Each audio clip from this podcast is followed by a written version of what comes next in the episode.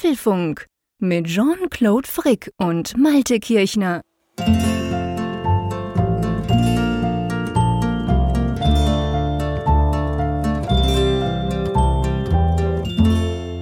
Folge 353 des Apfelfunk Podcasts. Und diese Zahl hat mit einem iPhone etwas gemein, lieber Jean-Claude, denn 353, man kann sie drehen und wenden, wie man will, von vorne wie von hinten gelesen.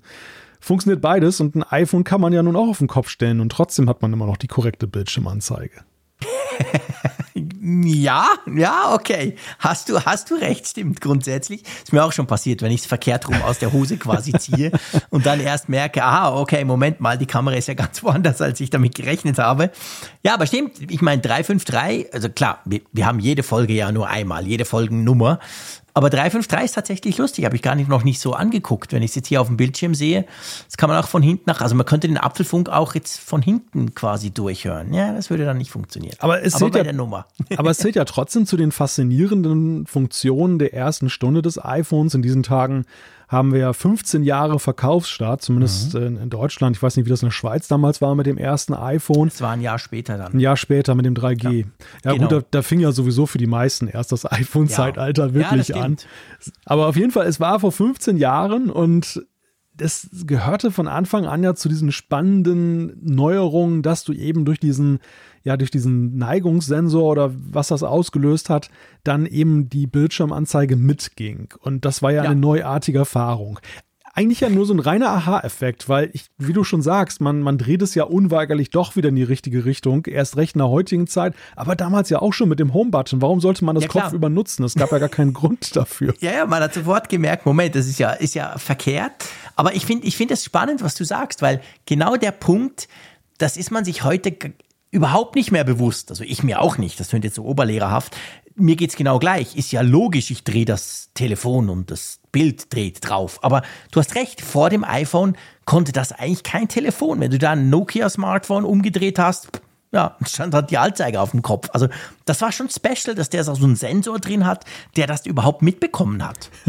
Das, das passt ja auch zu den ersten Apps, die damals rausgekommen sind. Du erinnerst dich an diese Biertrink-App ah, ja, oder so, die, klar, wo man so durch den Neigungssensor, also totaler Blödsinn, aber es hat einen total fasziniert und was mich aus heutiger Sicht fasziniert ist, wie schnell eigentlich solche Sachen zum Standard werden. Also wie schnell du ja. vergisst, dass das mal was Besonderes gewesen ist. Das, es hat, dass da ein Gyroskop drin ist, ist normal. Dass ein Barometer drin ist, ist normal. Es ist alles normal. Es ist alles so, binnen kürzester Zeit ist das halt für uns normal geworden, dass wir so ein Sammelsurium an Sensoren mit uns herumtragen. Ja, das stimmt. Ja, das stimmt. Das ist völlig, ja, eben Standard, wie du es wie gerade gesagt hast. Also es gehört einfach komplett dazu aber das war mal noch nicht vor so langer Zeit. Klar, der ein oder andere wird uns jetzt schreiben, oh, ihr alten Säcke, 15 Jahre ist ja wahnsinnig lang. Stimmt, ja, so ja. kann man sehen, aber für so eine umwälzende Technologie ist es eben eigentlich gar nicht so lang, das stimmt. Ja. Wo sind eigentlich die Bier-Apps? Wo sind eigentlich die Bier-Apps der Neuzeit?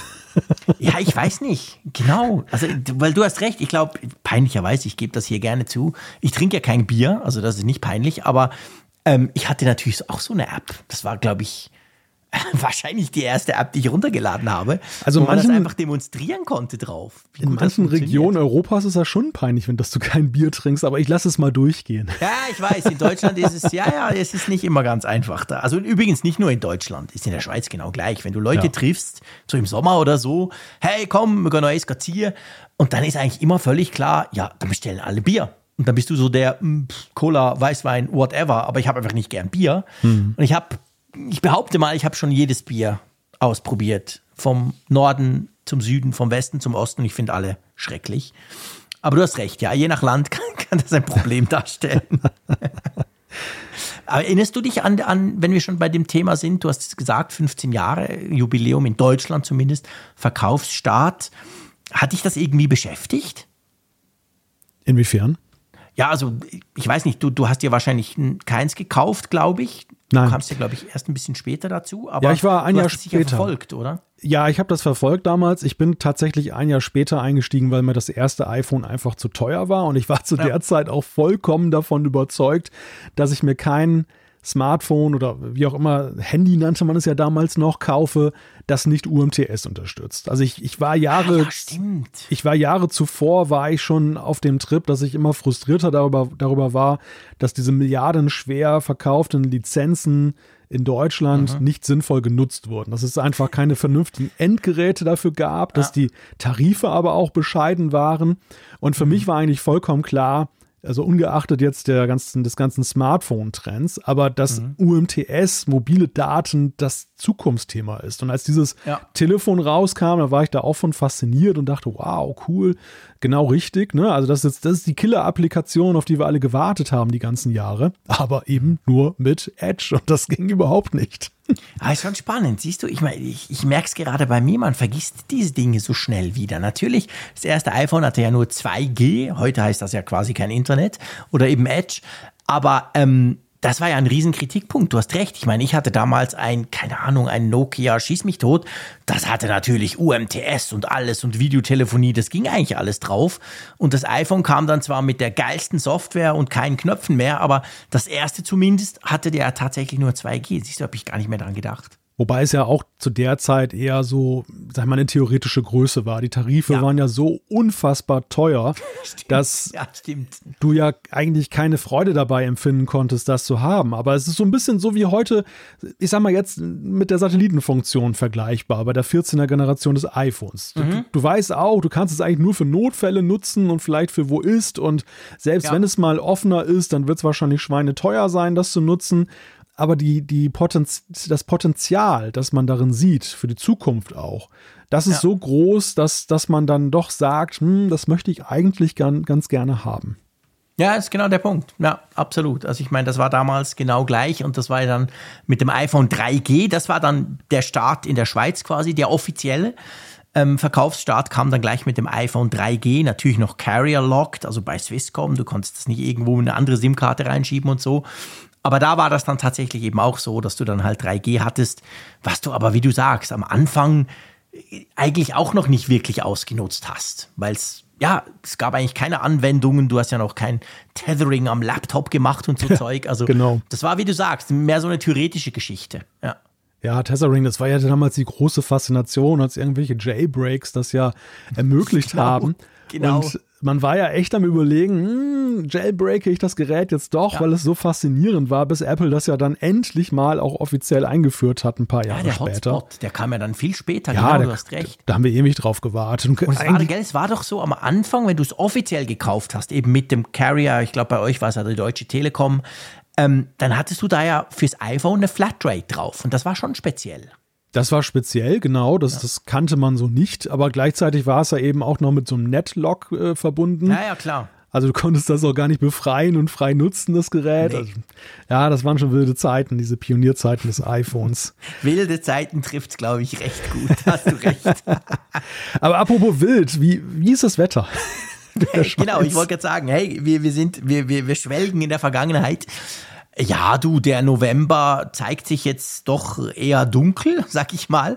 Heute hat es den ganzen Tag geregnet bei uns, aber es ist nach wie vor deutlich zu warm. Was ich ja, ja grundsätzlich jetzt ganz persönlich, egoistisch, sage ich mal, ganz gut finde. Am Tag ist irgendwie 14, 15 Grad und das ist deutlich zu warm für November. Aber ja, es ist, äh, ja. Hm. Also es ist lustig, dass dir das so ähnlich geht. Also hier ist es auch, finde ich, immer noch ziemlich milde. Heute waren es auch wieder so 14, 15 Grad für November, mhm. total warm. Und ja, man, hat eigentlich fast ein schlechtes Gewissen, es gut zu finden. Ne? Also das ja, ist so irgendwie so, weil, weil ja. man irgendwie so denkt, dass das ist ja wahrscheinlich Ausdruck einer Entwicklung, die nicht gut ist. Und, und das, das darf man nicht gut finden. Aber ja. das, Schlimme, das Schlimme ist, ich finde es tatsächlich gut, weil diese blöde Kälte, da bin ich momentan auch noch nicht so scharf drauf. Ja, es geht mir genau gleich, aber du hast es genau schön ausgedrückt. Also man, man, man, man merkt, hey, das kann doch eigentlich nicht sein. Ich meine, auch die Oktoberzahlen, das gab sicher bei euch auch viel Statistik, die waren ja völlig crazy, way off. Also eigentlich wirklich verrückt. Das kann man natürlich nicht gut finden, völlig klar. Aber auf der anderen Seite eben, ich, ich habe ja noch quasi die Ausrede, ich bin ein Rheumatiker. Und es ist einfach scheiße im Winter, sorry, wenn es so kalt ist und es ist dann dazu noch feucht, das ist wirklich, wirklich nicht schön. Und von dem her gesehen, ja, geht es mir natürlich eigentlich im Moment körperlich viel besser dadurch, dass es jetzt noch so warm ist. Aber ja, nee, normal ist es nicht, klar. Ja, apropos nicht normal, da muss ich auch noch eine kleine Anekdote beitragen. Wir haben ja letzte Woche den Apfelfunk früher aufgenommen. Also er erschien ja, er erschien mhm. ja ganz äh, pünktlich, dann in der Nacht zu Donnerstag. Aber er war ja schon Tage vorher aufgenommen. Wir hatten das erklärt. Es lag ja daran, ja. dass wir Termine hatten. Weißt du, es zählt zu den kuriosen Dingen, dass, wenn ich mal eine Erkältung kriege, dann sucht die sich immer mal so eine Apfelfunk-Sendepause aus. Also es war die, irgendwie kam die mir über den Weg und hat sich gesagt, ach guck mal, der Typ, der ist jetzt nicht eingebunden mit irgendwelchen Sende- oder Aufnahmeterminen. Jetzt ich ihn ins Bett. Genau, jetzt können wir mal krank werden. Und so war es dann auch. Also pünktlich nach der Aufnahme am Dienstag ging das dann schon lang, so langsam los, steigerte sich dann in den Mittwoch hinein. Donnerstag war der schlimmste Tag. Zum Wochenende wurde es Gott sei Dank wieder besser. Und heute erlebst du mich jetzt nun wieder so, wenn ich dir das nicht sagen würde, du wüsstest es nicht. Weil die, ja, stimmt. Die komische Stimme, ich klinge dann immer so wie die Staatsanwältin aus Tatort Münster, dann auch mitunter. die so viel raucht, genau. Ja, genau. Ja, ja, nee, also das ist natürlich, ich meine, das ist natürlich ein gnadenloses Commitment von dir, dass du sogar deine Krankheiten auf die Sendepausen des Apfelfunks planst. Ja. Das finde ich schon sehr beeindruckend. Ja, ganz toll. Ich bin, bin aber, begeistert. Ja, aber ich viel wichtiger, dass du, dass du jetzt wieder gesund bist. Das ist eigentlich der alles entscheidende Punkt. Und ich sage das jetzt nicht primär wegen dem Apfelfunk, ich finde auch mit deiner rauchigen Stimme bist du recht cool. Also ich finde das immer ganz lustig. Mir geht es auch so. Ich töne immer wie Joe, Joe Cocker nach 40 Jahren Whisky saufen. Und ich finde das eigentlich auch noch ganz lustig. Aber natürlich in dem Moment, wo man diese Stimme hat, fühlt man sich eben nicht entsprechend gut. Darum ist das natürlich nicht, nicht, nicht die Idee dahinter. Aber ja, ist schön, bist du jetzt wieder fit und munter. Ja, wieder topfit. Apropos fit, wir könnten ja mal genau. zu unserem Sponsor dieser Sendung kommen.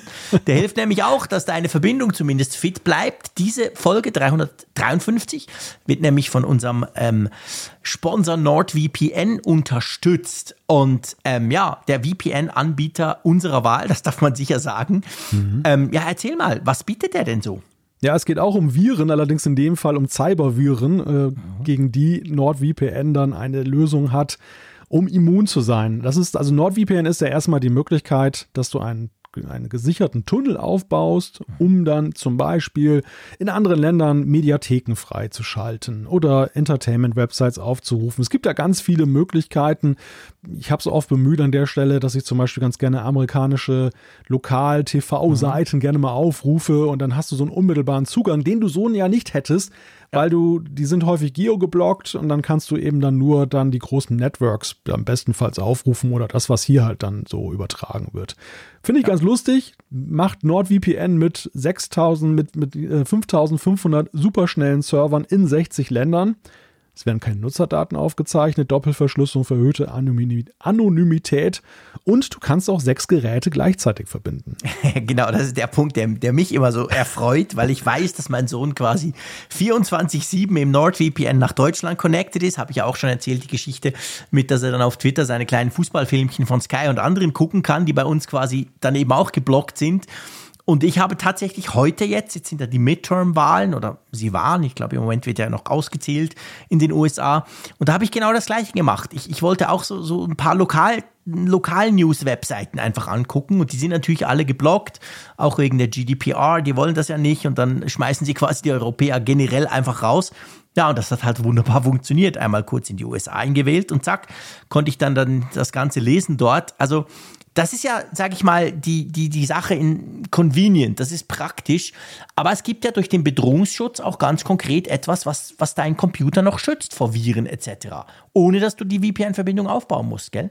Genau, das ist ein Feature, was auch so funktioniert. Das gibt es gratis dazu und damit kannst du Viren blockieren, Werbung, Tracker und einiges mehr, was so deinen Surf-Alltag dann halt verschlechtern kann. All das kannst du dann eben damit dann ja, abschalten gewissermaßen. Ja, ganz genau. Wenn ihr das mal ausprobieren wollt, dann schaut doch vorbei nordvpn.com slash Apfelfunk oder natürlich bei uns in den Show Notes. Ja, und wir bedanken uns ganz herzlich für dieses treue Sponsoring von NordVPN. Genau. Ähm, Ging es dir eigentlich, ich, wir, wir, haben ja vor, vorhin hast du deine Anekdote erzählt, dass du krank warst quasi. Ähm, jetzt kann ich ja auch noch eine Anekdote, bevor wir zu den Themen kommen, eine ganz kleine. Das war ganz lustig. Ich hatte am Montag so das Gefühl, hä, wann kommt jetzt endlich dieser Mittwoch? Ist ja komisch, eine Woche erst her. Aber ich habe irgendwie das Gefühl, ich will unbedingt mit dem Malte ähm, wieder mal quatschen und einen Apfelfunk aufzeichnen.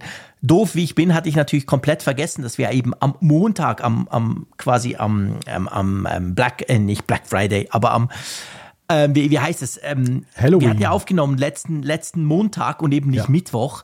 Und da war es quasi bei mir so vom Gefühl her eben eine Woche. Und ich dachte so, ja, komisch, also dieser Mittwoch dauert jetzt lang. Und dann am, am, am Dienstag, also gestern, schickst du mir so eine SMS, oh, wie Zeit, endlich wieder. Und dann ist es mir so in den Sinn gekommen, ah ja, stimmt, Frick, du Pfeife, du hast wieder vergessen. Wir, wir waren ja schon eine Woche. Aber das zeigt so wie diese innere Uhr, einmal pro Woche nehme ich mit dir einen Podcast auf. Die ist offensichtlich wirklich sehr gut auf sieben Tage eingestellt bei mir. Also ich lege kurz mal Wert auf die Feststellung, dass es keine SMS, sondern eine iMessage-Nachricht war, ja, mein Lieber. Das ist ja selbstverständlich. Ja, logisch. Weil ja, das natürlich. Rückt, das rückt mich jetzt in ein sehr, sehr komisches Licht. Du, du würdest es ja gar nicht schaffen, mir eine SMS zu schicken. Ich habe dir ein Fax ein geschickt. Telefon hervornehmen. habe handschriftlich ein Fax verfasst und dir rüber geschickt. genau, genau.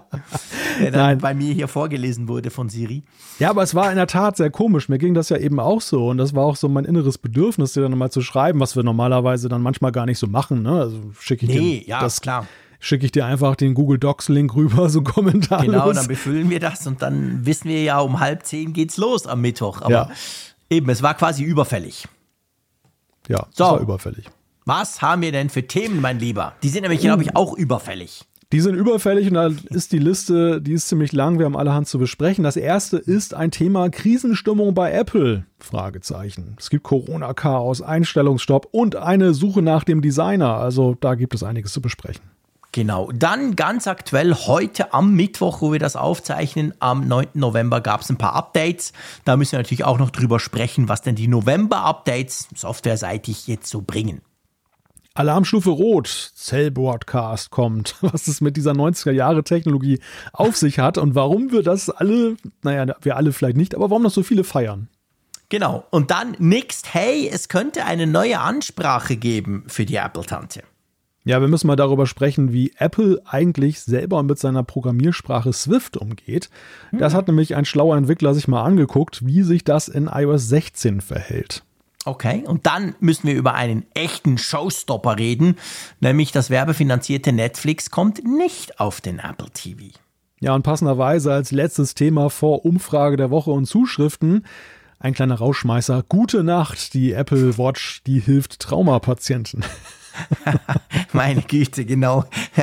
Wenn wir dann ins Bett gehen, machen wir das. Aber es ist ein mega spannendes Thema, by the ja, way. Absolut. Werden wir nachher besprechen. Du hast schon gesagt, Umfrage der Woche, Zuschrift von unserer Hörerschaft. Alles liegt bereit, dass wir euch das ähm, oder mit euch das zusammen diskutieren können. Darum schlage ich vor, wir legen gleich mit der ersten, mit dem ersten großen Thema los. Und du hast dem ja wirklich gesagt, Krisenstimmung bei Apple. Und ich glaube, das trifft es gar nicht so schlecht. Es gibt einige, hm, sagen wir mal, Baustelle und Problembereiche bei Apple im Moment.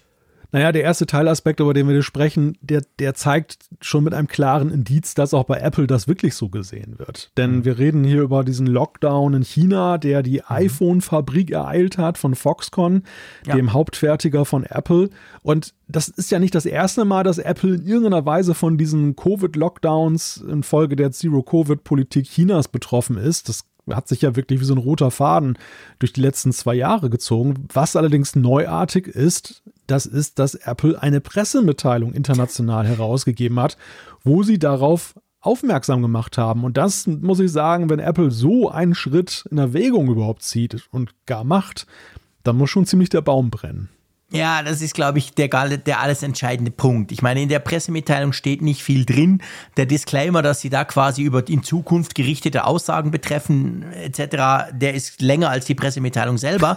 Aber es ist genau wie du sagst. Also, dass sie das schreiben, dass es dadurch durch für eine Länge, auf eine längere Wartezeit kommen könnte beim iPhone 14 Pro und dem 14 Pro Max, also die Kunden müssen länger warten. Das ist natürlich eine schöne Umschreibung dafür, dass eigentlich wahrscheinlich heißen könnte, Freunde, ihr kriegt sowieso zu Weihnachten keine neuen iPhone 14 Pro, weil es reicht einfach nicht. Die blöden Chinesen haben wieder die, die Fabrik dicht gemacht, oder?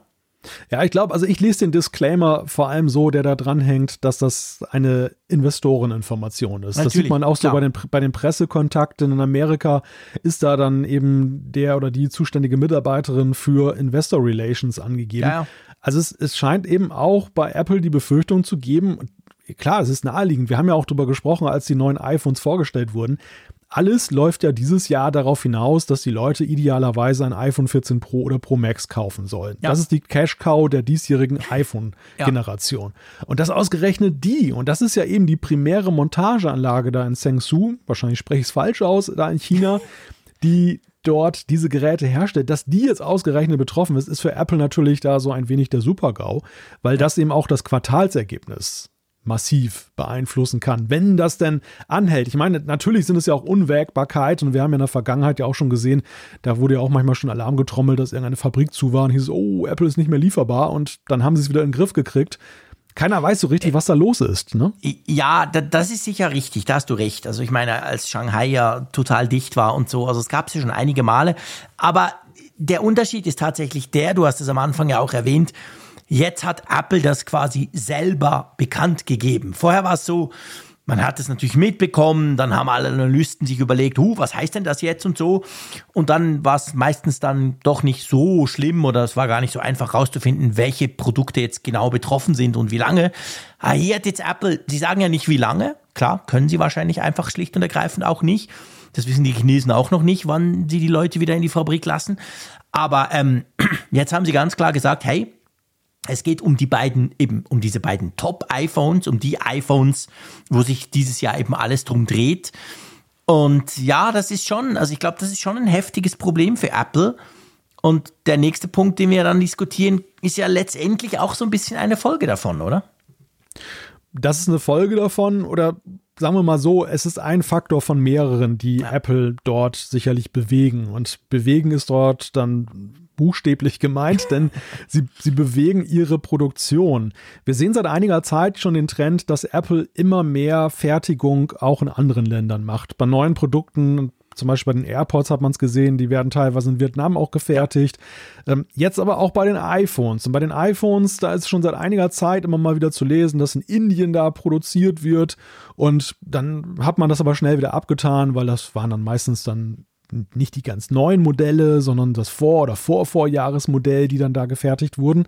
Aber jetzt ändert sich das gerade. Jetzt, jetzt ist das iPhone 14 auch in Indien, also mit ein klein wenig Versatz, dort in Produktion gegangen. Ja, und das ist wirklich ganz neu, wie du sagst. Also es geht jetzt nicht um ein iPhone SE oder um ältere iPhones, es geht wirklich um das aktuelle, klar, nicht das Pro, aber das iPhone 14 wird in Indien produziert. Glaube ich, rund 7000 Leute sind da dran, das zusammenzubauen. Und ja, man merkt halt natürlich, dass Apple tatsächlich sich ja auch bewusst ist. Und das ist übrigens ja was, was an der Börse auch schon die Analysten schon länger sagen. Sie sagen, hey, Apple China ist ein gigantisches Klumpenrisiko für euch. Ein Klumpenrisiko, welches sich jetzt natürlich während der ganzen Covid-Pandemie massiv bemerkbar gemacht hat. Und da versucht halt Apple, sagen wir mal so ein bisschen, seine Abhängigkeiten zu verringern. Es ist ja nicht so, dass sie aus China rausgehen. Machen wir uns nichts vor, das können sie gar nicht. Dafür haben sie viel zu viel nach China ausgelagert und es würde gar nicht funktionieren woanders im Moment. Aber schrittweise, Schritt für Schritt halt dort ein bisschen wegzugehen, weil, gell, das ist ja noch ein anderer Punkt, es geht nicht ausschließlich nur um Corona und das genau. wirklich harsche Vorgehen von China, sondern es geht natürlich auch so ein bisschen um geopolitische Überlegungen bei Apple. Ja, es geht um vieles. Es geht auch um Geo, es geht um geopolitische Entwicklungen dahingehend, dass China ja auch seinen Kurs in der Welt gerade etwas neu definiert mhm. und mit dem Taiwan-Konflikt ja auch dann noch überhaupt so eine, ja, so, so, so eine Zeitbombe sozusagen da ja, ja. droht. Die USA und China befinden sich in einem momentan etwas schwelenden, aber immer mal wieder auch ausbrechenden Handelskrieg, wo dann auch Strafzölle mhm. verhängt werden. Tim Cook konnte es ja damals unter Trump ja gerade noch verhindern, dass auch dann eben Apple-Geräte direkt dann unter die ja. Strafzölle gefallen wären.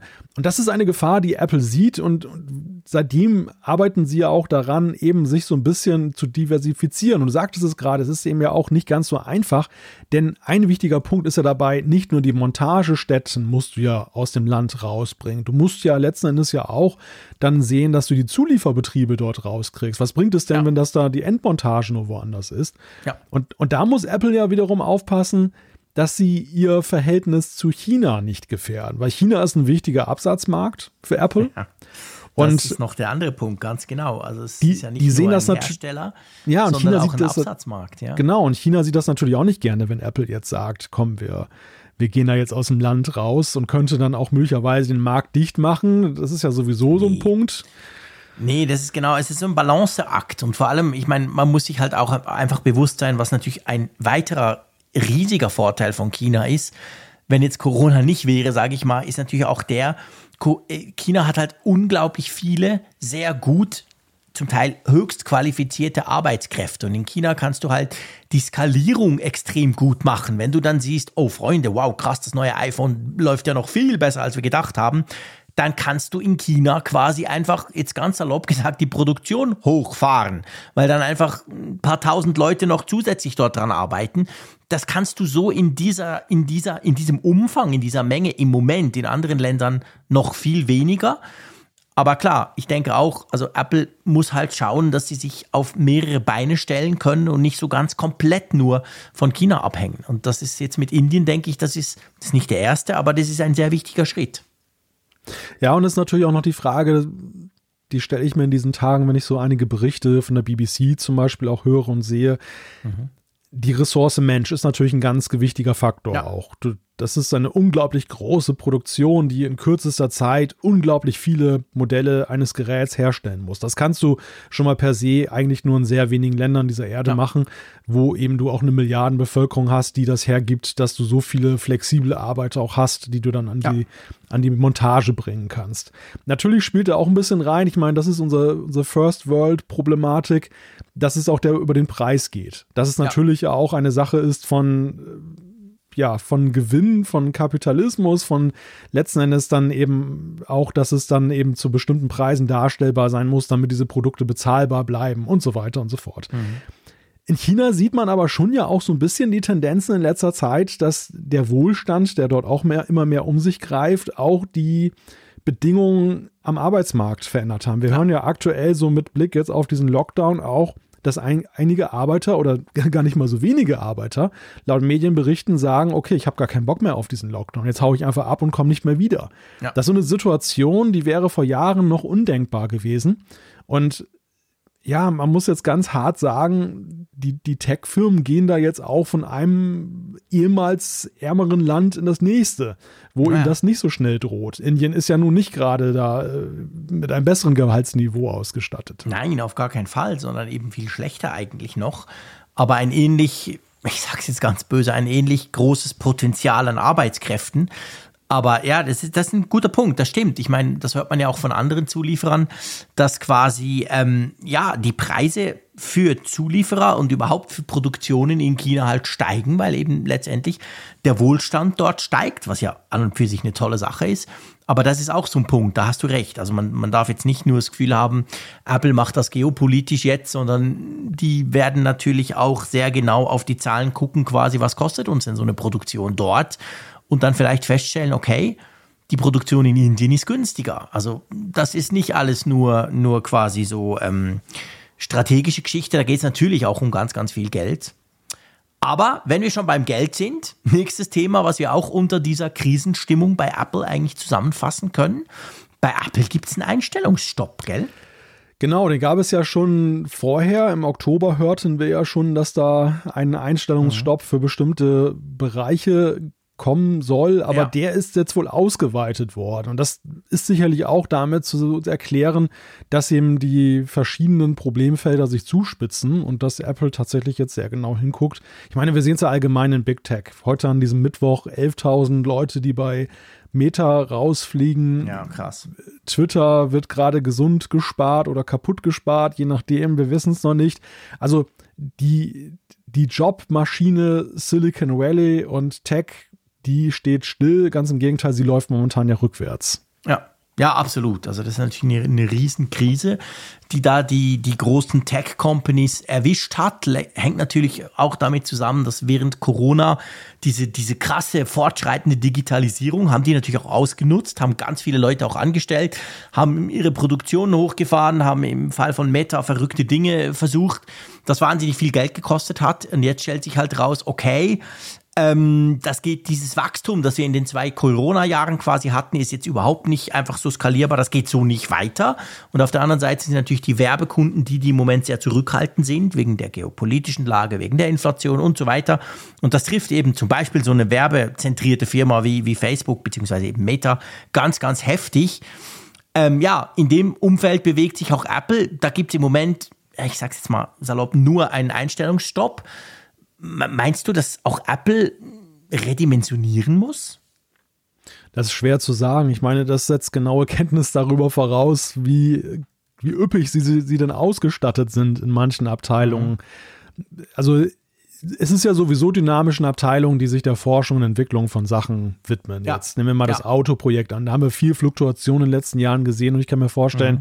wenn sie sich von so einem Projekt auf die eine oder andere Weise wieder verabschieden, entweder weil es rauskommt oder weil es nicht rauskommt, dann, dann hast du natürlich auch immer Fluktuation. Ich könnte mir tatsächlich vorstellen, dass der Einstellungsstopp nicht jetzt nur unbedingt ein Ausdruck akuter Finanznot ist, sondern mhm. auch weil Apple es sich jetzt aktuell auch erlauben kann. Weil wo sollen ja. denn die talentierten Kräfte in solchen Zeiten, wo Meta zum Beispiel 11.000 Leute feuert, hingehen? Ja. Also die Möglichkeiten, äh, abgeworben zu werden oder woanders schnell wieder Fuß zu fassen, sind ja dort in diesem Bereich jetzt gerade auch nicht gerade mehr zum Besten bestellt. Das war vorher ein Selbstläufer.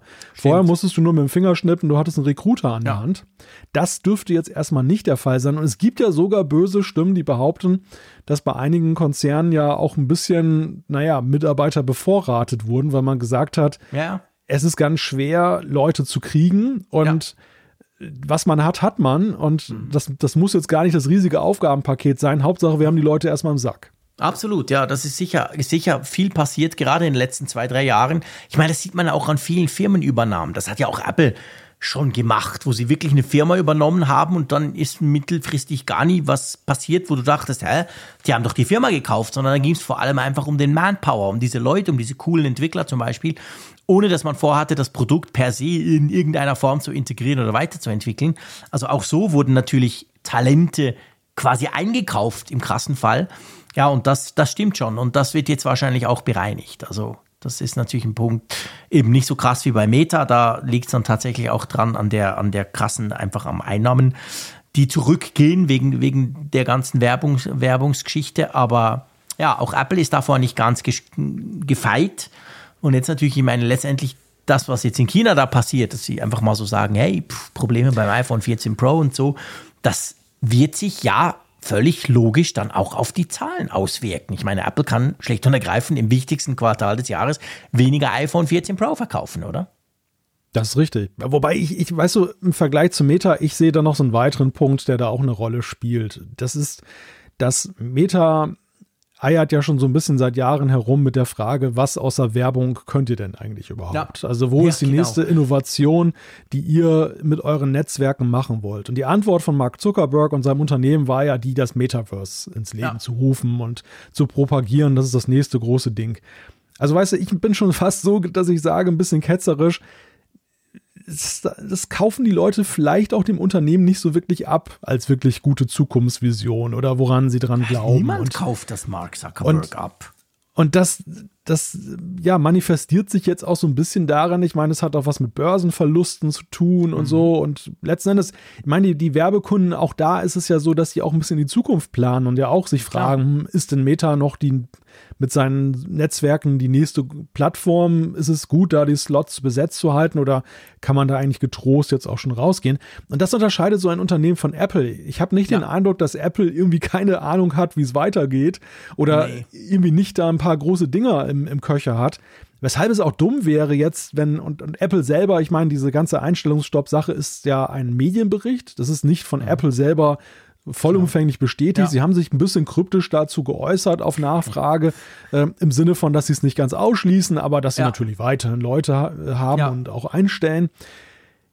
Sie müssen natürlich ja sehen, dass sie ja auch jetzt für die Zeit nach der Rezession vorbereitet sind. Sie können jetzt ja nicht einfach nur, weil die Quartalzahlen aktuell nee. vielleicht jetzt mal demnächst nicht so gut sind, sagen, hey, wir, wir spannen das ganze Personal ein. Dann kreieren sie die Krise von morgen für sich quasi. Ja, und vor allem Apple kann sich ja auch leisten, weißt du? Ja, also das ist natürlich ein Unterschied. Ich meine, meine Meta macht Milliarden rückwärts, jetzt noch nicht unter dem Strich, aber die Abteilung, die dieses Geld im Moment verbrennt, ist eben dieses Metaversum, die Abteilung, die sich darum kümmert, quasi der Next Big Thing. Und die verbrennen da Milliarden und niemand weiß, wo es rauskommt. Die meisten, mich eingeschlossen, denken, das ist ein absoluter Humbug-Quatsch. Das wird sowieso nichts, jedenfalls nicht in absehbarer Zeit. Ja. Und das sind natürlich ganz andere Probleme. Solche Probleme hat Apple nicht. Natürlich nicht. Klar. Aber ja, sie haben ein anderes Problem.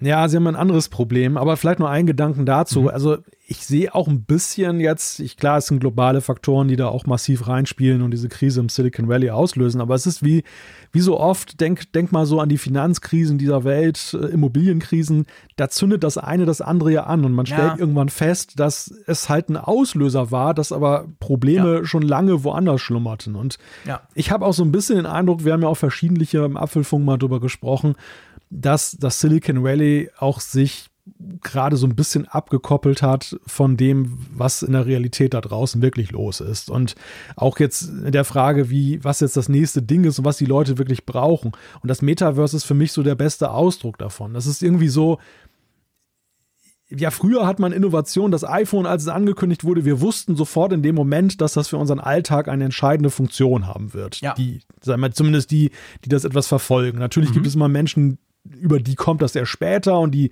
die, die verfolgen auch gar nicht diese Entwicklung mit. Aber die, die es damals verfolgt haben, ja. wussten schon auf der Macworld, als Steve Jobs das Absolut. damals da vorgestellt hat, im Januar 2007 war That's das ja, glaube ich. Ja. Äh, das ist es genau. Das, das wird das nächste große Ding sein. Man muss es nicht mal in der Hand gehalten haben. Ja, genau. Und dass man dieses Gefühl jetzt nicht hat, das hat vielleicht auch eine Bedeutung. Das hat vielleicht auch. ja. Mhm. Ist nicht primär, dass wir einfach zu doof sind und das noch nicht sehen. Nein.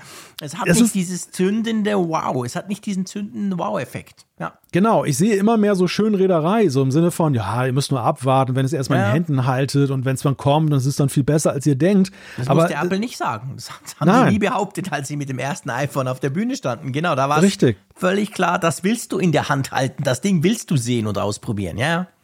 Und als ich vor drei, und als ich vor drei Jahren das letzte Mal da im Silicon Valley unterwegs war, ich, ich fand schon ein bisschen einen, einen schrägen Ort, der auch irgendwo ja, so ein bisschen auf einer anderen Sphäre unterwegs ist. Ja. Und ich hab, bin damals schon mit dem Gefühl zurückgekehrt, dass ich dachte, hm, bin mal gespannt, wie das die nächsten Jahre so weitergeht. Also deshalb würde es mich auch nicht wundern, wenn da irgendwo jetzt mal so eine Bereinigung stattfindet. Ja, ja man kann das absolut nicht einfach auf die Pandemie schieben. Im Gegenteil, die Pandemie hat es herausgezögert, weil es nochmal zwei crazy gute Digitalisierungsjahre gab quasi. Da kam ganz viel Geld zusätzlich noch dorthin. Aber du hast völlig recht. Also diese, diese, diese Abgehobenheit, diese, hey, egal was wir probieren, es wird schon funktionieren. Hauptsache wir werfen genug Geld drauf. Ich glaube, diese, diese, diese Geschichte wird jetzt vielleicht ein bisschen bereinigt. Das könnte sein. Aber wir kommen zu unserem nächsten Aspekt, der, ja, eigentlich ist es doch eine wunderbare Jobchance für dich, lieber Jean-Claude. Der, der, der, der, nie eine andere Schrift sieht, dem erst nach Wochen auffällt, dass sein Icon sich verändert hat. Ja, genau. Wenn schon, dann Zaya. Aber ja, es geht um den neuen oder die neue Designchefin oder den Designchef von Apple. Wir haben ja darüber gesprochen die, die, die, die, die vormalige Chefdesignerin ist, ist ja gegangen und jetzt hat Apple da offensichtlich das Problem, ja, dass es gar nicht so einfach ist, da jemanden zu finden, vor allem nicht aus dem eigenen Designteam raus, gell? Ja, und das ist augenscheinlich das, was laut einem Medienbericht das ist, was Apple möchte. Sie möchten eine ja. interne Lösung. Klar. Sie möchten jemanden aus diesem Design-Team, Team, der oder die langjährige Erfahrung mitbringt, dann die Eignung dann hat, auch ein Team zu führen und äh, das, ist, das gestaltet sich insofern schwierig, weil Johnny Ive, der damalige Mastermind, zuletzt Chief Design Officer, seit 2019 ja nun raus, mhm. der hat auch eine ganze Menge Leute zumindest indirekt bewegt, rauszugehen. Also ganz viele aus seinem damaligen Team haben Apple verlassen, die vorher sehr konstant da waren. Es gab da wohl in den ganzen Jahren lange Zeit nur zwei Weggänge ja. und jetzt sind es wohl irgendwie schon 10 bis 15. Und eine ganze Reihe davon ist auch zu ihm dann in seine neue Firma Love From gegangen, nach San Francisco, also sind ihm quasi direkt gefolgt. Das wirft Probleme auf für ja. Apple in der Frage, wie geht's denn, wie geht's denn weiter? Und mehr noch, es, es stellt sich ja generell die Frage, wo steht eigentlich das Design Department künftig bei Apple in der, in der Bedeutung noch. Es ist ja mit dem Weggang von Ive ja nicht mehr so eine eigene Abteilung ge geblieben, die einen Chef hat, der gleichberechtigt mitredet am Tisch, sondern sie wurden ja auch dem Operations Department unterstellt. Mhm. Ja, genau. Sie wurden, sie wurden anders eingegliedert. Vorher war es ja wirklich so, was natürlich auch an Johnny Ive und der ganz engen Beziehung zu Steve Jobs gelegen hat, dass die waren so, die waren so wie eigen. Also die konnten ganz salopp gesagt machen, was sie wollen. Und wenn es dem Chef gefallen hat, dann wurde das das neue Design. Und dann wurden sie halt dann eben quasi nach dem Tod von Steve Jobs nach und nach mehr integriert, so wie das bei anderen Firmen auch der Fall ist. Man muss aber halt schon sagen, dass natürlich die Designabteilung für Apple eben halt nicht irgendeine Abteilung ist, so quasi wie die, die sich darum kümmern, dass Millionen iPhones hergestellt werden und etc., sondern es ist halt schon, es ist ein Teil der DNA von Apple und darum ist das natürlich heikel und vor allem ist das natürlich, das ist nicht einfach irgendein Design, wie es andere Firmen haben, da sind wir uns einig. Also Apple lebt nach wie vor man kann über einzelne Entscheidungen diskutieren, machen wir auch mehr als genug im Apfelfunk. Aber Apple lebt natürlich von diesem Nimbus, dass sie halt einfach geile Designs haben. Punkt. Ja. Ja, meine Sorge im Moment ist halt wirklich das, was wir im Moment als wohltuend empfinden. Es war ja so, nachdem die Ära Ive endete, mhm. haben wir ja gesehen, dass so manche Designentscheidung der Rationalität dann wieder weichen musste. Ja. Wir haben mehr Ports bekommen. Es gab genau. wieder eine bessere Tastatur. Generell gab es auch den Mut, mal wieder einen Millimeter mehr an Dicke zu haben beim Gerät, wenn es sinnhaft ist. Und mhm. das haben wir ja alles mit Wohlwollen gesehen, weil es gab ja Jahre davor die Diskussion, dass alles so dem dieser Philosophie von Ive untergeordnet war. Es muss schlicht sein, möglichst wenig ja. Anschlüsse haben und so weiter.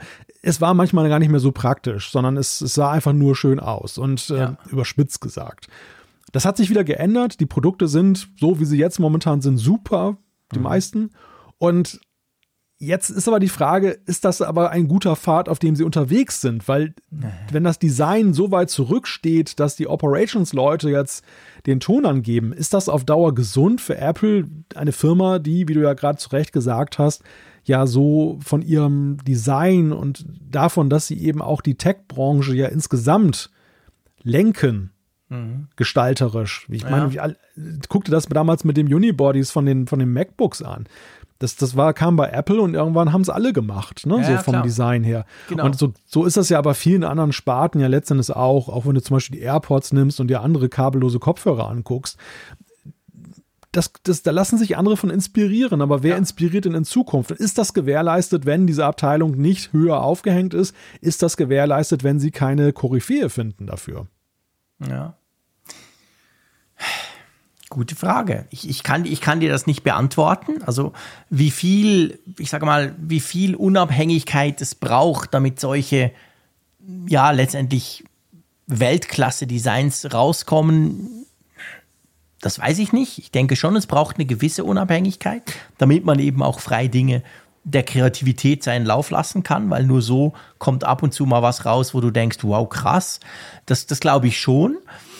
Äh, ich habe jetzt aber auch im Moment nicht das Gefühl, ich meine, der, der Johnny Hive ist ja nicht seit gestern erst weg. Das haben wir auch schon diverse Male diskutiert. Das war ja ein sehr langer, langsamer Rückzug, ein jahrelanger Rückzug, ein, eine gewisse Distanz und dann eben der, der endgültige Abgang 2019 ich habe jetzt nicht unbedingt das Gefühl, dass Apple im Moment designtechnisch schlecht aufgestellt ist. Also ich, ich sehe eigentlich bei den neuen Produkten, ich meine, nimm das Studio-Display.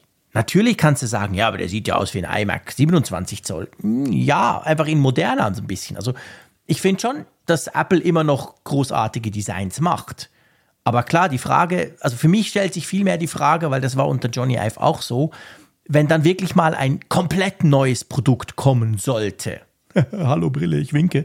Ähm, dann finde ich so, ist die Frage, wow, wie machen sie jetzt das? Weil, weil alles, was wir natürlich im Moment sehen, sind ja letztendlich Anpassungen, Veränderungen, aber ganz leichte Neuerungen schon bestehender Designs. Nehmen die Apple Watch. Ja, selbst die Apple Watch Ultra, ja, okay, die sieht ein bisschen anders aus, aber ja, es ist eine Apple Watch. Also, weißt du, und ich frage mich halt, wie sieht es dann aus, wenn mal was ganz komplett Neues kommt? Dann, ich glaube, das ja. ist dann so ein bisschen der entscheidende Test. Ja, ich denke auch, dann kommt es zum Schwur, weil das, was wir jetzt sehen, das folgt ja sogar noch der Philosophie von Ive. Ja, weil Ive selbst sagt, kürzlich äh, gab es so ein Porträt über ihn und seine neue Firma und das, das Interessante war, er hat sich in dem Gespräch dagegen ausgesprochen, gegen zu viel Disruption. Er hat gesagt, ja, das, was eigentlich im Silicon Valley heilig ist, dass man alles immer äh, kaputt macht, um es neu aufzubauen. Das ist überhaupt nicht sein Ding, sondern er schafft Designs in der Hoffnung und im Glauben, dass sie eigentlich bestehen und ja. äh, dann lange Zeit auch dann, dann da sind. Und man muss ja sagen, wenn man das jetzt mal, diese Schablone auf Apple legt, dann ist es ja so, was ja auch immer viel kritisiert wurde, nach dem Motto, hm, das iPhone sieht ja immer noch so aus wie, mhm. wie früher, so von den Grundzügen her. Ja. Aber gerade das hat ja auch den Erfolg mit ausgemacht, diese Wiedererkennbarkeit und, und das ist einfach auch letztendlich ein, warum soll man ein gutes Design ändern, wenn ja. es nicht ein besseres gibt? Ja, ich finde auch. Also ich, ich finde das wirklich, ich finde das bei fast allen Produkten, auch generell, weißt du, nimm mal so ein MacBook Pro. Klar, wir können über Ports diskutieren, keine Frage. Wir können darüber diskutieren, warum zum Geier muss das so dünn sein. Das ist ja meine Kritik beim iPad Pro zum Beispiel auch. Aber wenn wir jetzt das Design per se, das sind ja, das sind ja Dinge, die könnte man ändern, ohne dass man das Design groß verändern muss, ähm, finde ich das Design, äh, da muss dann mal einer kommen, der ein schöneres MacBook Pro designt, oder? Also, ja. Obwohl das seit Jahren ja ähnlich aussieht. Ich meine, auch die neuen 16 Zoll, klar, die wurden kantiger, aber im Prinzip guckst du drauf und weißt, ja klar, es ist ein Mac. Logisch. Also diese, diese, diese Philosophie hat Apple, glaube ich, perfektioniert, so das ganz leicht weiterzuentwickeln, ohne dass man aber das Gefühl hat, äh, was ist denn das? Ist das jetzt noch Apple? Und von dem her gesehen, da sind sie eigentlich erfolgreich unterwegs. Aber ja, ich bin sehr gespannt, wenn mal was ganz Neues kommt, wo man halt nicht sagen kann, ja, das sieht jetzt aus wie der Vorvorgänger oder so. Ja, aber ich glaube, du merkst es auch an den Kleinigkeiten. Also das, das Design Department, was man ja häufig unterschätzt hat, ist ja eben nicht nur für die Hardware oder für die Software zuständig, sondern wenn man mal so Bücher liest darüber oder Berichte, wie Ive und seine Leute damals gearbeitet haben, zum Beispiel um jetzt Apple Watch Armbänder alleine zu entwerfen. Ja. Die haben sich da Leder aus allen Ecken der Crazy. Erde kommen lassen, um ja. es dann da so, sag mal, wie, wie, wie man das so kennt bei Kaffeetestern, die immer so einen Schluck Kaffee nehmen und wieder rausspucken. So haben sie dann halt immer dann jedes Band in der Hand gehalten und ja. abgegrabbelt von oben bis unten, um zu gucken, das perfekte gegerbte Leder zum Beispiel zu finden. Oder das, das galt für alle anderen Werkstoffe oder, oder Farben auch so. Und überhaupt die ganze Apple Experience. Vom Karton. Aufwand vom innovativen Karton, ja. ne, der halt auch sich unterscheidet von den Mitbewerbern, bis zu dem Tisch, der es im Apple Store präsentiert, ist ja, ja alles irgendwo diesem Design Department entsprungen. Und ich glaube, es kann schon einen Unterschied machen, nehmen wir nur mal die Apple Watch Armbänder, um da nochmal zurückzukommen wenn da plötzlich dann gesagt wird, ja, ist ja schön, wenn ihr diese gewobenen Sachen da vom feinsten Schneider der Welt haben wollt, aber wir Operations sagen, günstiger ist doch da an der Stelle besser für die Marge auch und so weiter. Wenn solche mhm. Prioritäten entstehen, ja. kann auch ganz schnell so ein Image sich ändern, obwohl, sag ich mal, das Hardware-Design an und für sich noch ziemlich gut ist. Ja. Ja, das stimmt natürlich. Da hast du recht. Also das sind manchmal kleine Eingriffe, die dann eben trotzdem einen großen Effekt haben können, wo man dann plötzlich denkt, hä? Ist das Apple? Weil, weil der Preis wird ja gleich bleiben, wenn wir jetzt bei den Armbändern bleiben. Die würden ja dann nicht günstiger werden. Aber vielleicht würden sie sich anders anfühlen, vielleicht wären sie weniger wertig und so weiter. Also das ist natürlich genau ein Punkt. Ja, also da, das, da gibt es einiges, was auf den neuen Designchef oder die neue Designchefin ähm, wartet. Die muss sich ja auch quasi nach oben durchsetzen können und eben sagen, hey, doch, das muss so sein. Punkt. Das ist eben Apple DNA. Also das muss auch eine Person sein, die das eben auch kann, die auch das Standing hat. Und ich glaube, das ist mit schon auch ein Grund, warum sie halt nicht einfach so mal schnell jemanden befördern in diese Position. Ja, zumal ja jetzt auch mit Evans Henke nach drei Jahren, das ist natürlich auch nicht der Idealzustand, den Apple angestrebt hat, dass nee. sie da schon wieder einen Wechsel haben nee, an der, an der Position. Also letzten Endes, ich meine, und da sind wir uns sicherlich einig, es geht uns ja auch nicht jetzt darum, mit schwarz zu malen und zu sagen, Nein. um Gottes Willen, Apple ist an der Schwelle und geht den Bach runter, Quatsch. sondern es ist eher so, dass ich finde, es ist wichtig, sich einmal zu vergegenwärtigen, wie wichtig diese Position für Apple ist. Und ja. das, das ist auch, ich muss sagen, ich muss gestehen, mir war auch mal klar, dass Apple wichtig, dass bei Apple das Design wichtig ist, aber erst die Auseinandersetzung mit diesem Thema hat man mir nochmal hat mir nochmal die Augen geöffnet, dass ich gesehen habe, nein, das ist nicht nur wichtig, es ist eigentlich extrem wichtig für Apple. Es ist und, essentiell, ja. Und, und, und deshalb, ich, ich glaube, es ist ganz interessant, einfach mal drüber nachzudenken, warum diese Stelle so wichtig ist. Und ja. Ja, wir gucken uns an, was da jetzt passiert. Wir gucken uns an, was da jetzt passiert, ganz genau. Wir haben jetzt mal ausführlich darüber diskutiert. Und ich glaube, wir haben eine schöne Auslegeordnung auch gemacht, wie wir das im Moment so gerade sehen. Und natürlich bleiben wir dran, was da passiert. Völlig klar, wir werden garantiert irgendwann eine neue Designchefin oder einen neuen Chefdesigner von Apple sehen und präsentiert bekommen. Und dann wird man auch anhand von dessen natürlich sehen, ist das jetzt ein interner oder holen sie tatsächlich einen externen. Also das wird auch spannend zu, zu sehen sein, wo Apple dann am Schluss eben dann doch die Prioritäten hinlegt. Gut, äh, Mittwoch ist Update-Zeit, weißt du das? ja, anscheinend. Apple hält sich streng an unseren ähm, Ausspielplan. Letzte Woche haben sie es nicht gemacht, weil es wäre ja blöd gewesen. Wir haben am Montag ja. schon aufgezeichnet, ist natürlich doof. Aber jetzt haben sie quasi kurz vor der Sendung haben sie ein paar Updates rausgehauen, wobei man muss sagen, ist zwar eine ganze Menge, fast alles. Ich glaube, die Apple Watch hat keins bekommen, aber sonst mehr oder weniger alles bekam so ein Punkt, Punkt, irgendwas Release. iOS, iPadOS 16.11, macOS 13.0.1 etc. Ähm, das sind einfach Bugfix-Updates, oder? Wir kriegen keinerlei neue Funktionen. Die sind einfach, äh, sag mal, wenn man Features sucht, sehr unspannend. Da ist nichts in, da in petto, aber eben Bugfixes und äh, ich glaube auch für die AirPods sind, auch für die neuen AirPods Pro sind auch, äh, ist auch eine neue Software rausgekommen. Die zeigt nämlich so ein Verhalten, das mitunter der Ton so ein bisschen hin und her ging. Ja. Das soll damit auch behoben das worden sein. Das habe ich bei ja. meinen neuen AirPods auch. Ich war letzte Woche in Zürich, da ist mir das aufgefallen. Ich dachte zuerst, ich sei betrunken, weil das ja. so irgendwie hin und her switcht und ich dachte so, ja, ich habe aber gar nicht dieses Spatial Audio Dingsbums Zeug angemacht und so. Und also ich habe genau den Fehler auch, ja. Ja, aber weißt du, ich, das Lustige ist, ich habe mir die mir ja auch gekauft und mhm. äh, hatte diesen Effekt auch und ich bin habe tatsächlich gedacht, it's not a bug, it's a feature, ja, weil da, da fuhren ja, Autos auch. an mir vorbei und ich, man weiß ja von diesem adaptiven, dieser adaptiven Anpassung dann bei der, beim Transparenzmodus, dass es ja dann so laute Geräusche genau. ausblendet. Und ich dachte, meine Güte, das hört man ja richtig, wenn die Autos ja, ausgeblendet werden. Aber ich dachte auch, ich habe zum Beispiel, ich habe die AirPods Pro, die zweiten, bekommen gehabt und habe sie wirklich nach, nach, nachdem ich sie installiert hatte, hat mich jemand angerufen und da habe ich mit dem telefoniert und ich stand auf dem Balkon.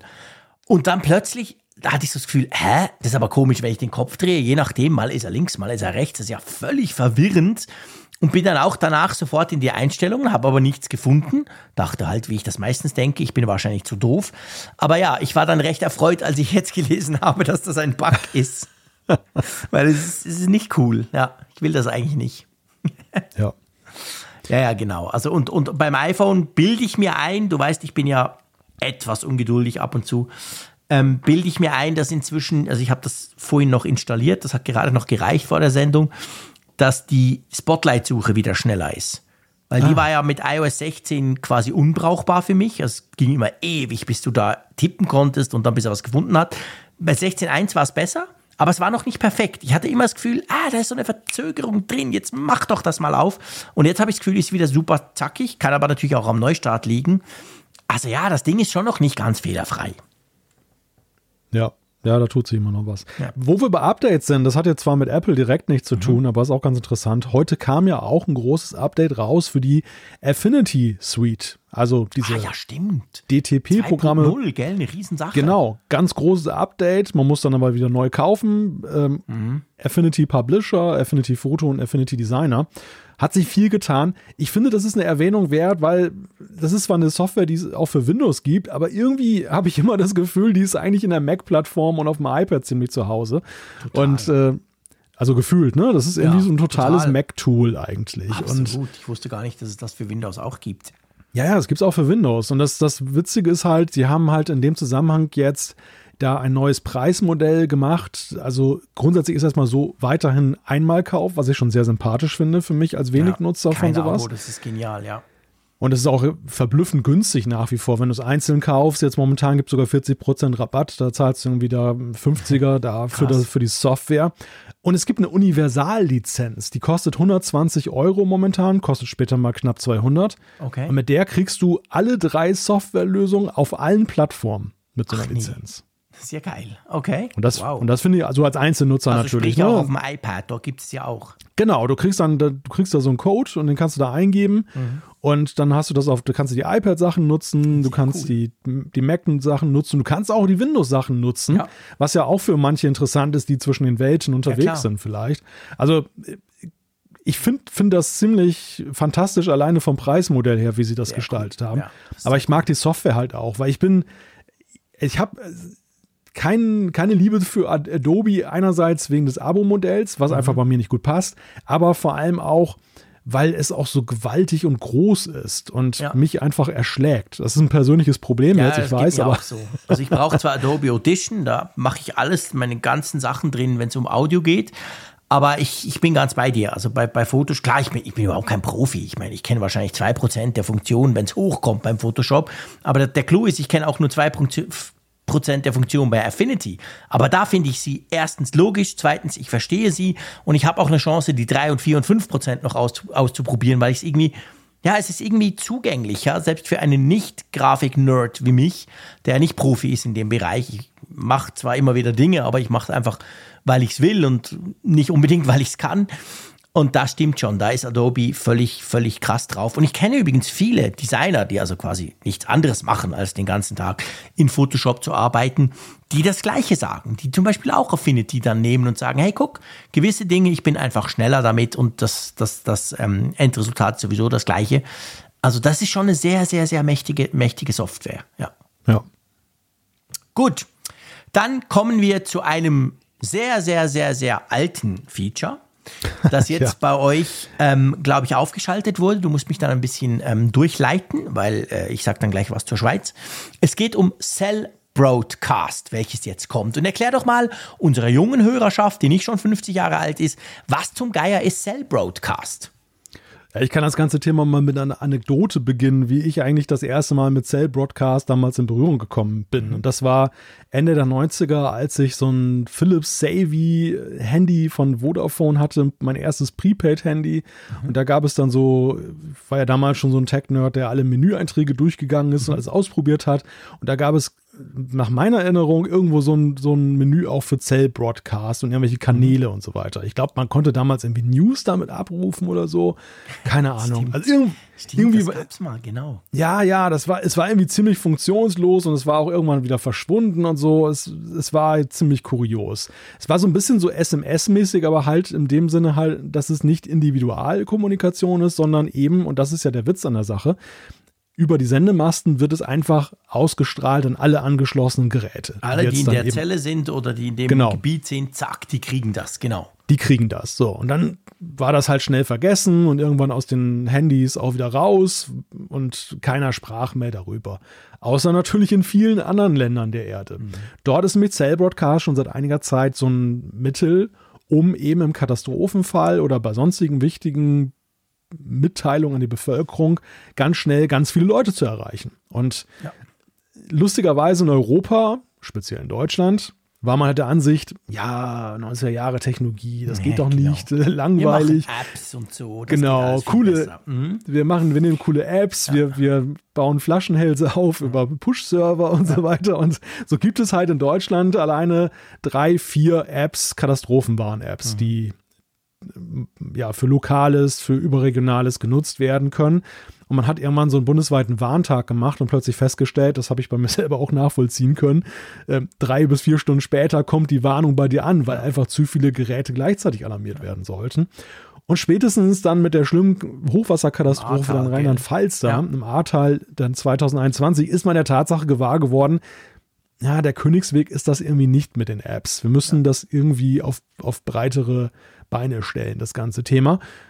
Und so kam man halt wieder auf Cell Broadcast. Die EU hat auch noch ihren Beitrag dazu geleistet, denn die setzt tatsächlich für ein EU-weites System auch auf Cell Broadcast und setzt voraus, dass die Nationalstaaten das ermöglichen. Da gibt es auch so ein Ultimatum, was Deutschland schon gebrochen hat. Okay. Naja, lange Rede, kurzer Sinn. Deutschland ist es auf dem besten Wege, das endlich mal hinzukriegen. Ähm, auf dem iPhone sind jetzt dann neue Einstellungen aufgetaucht, mit denen du die Kanäle dann da steuern ja. kannst. Das ist als erste Maßnahme.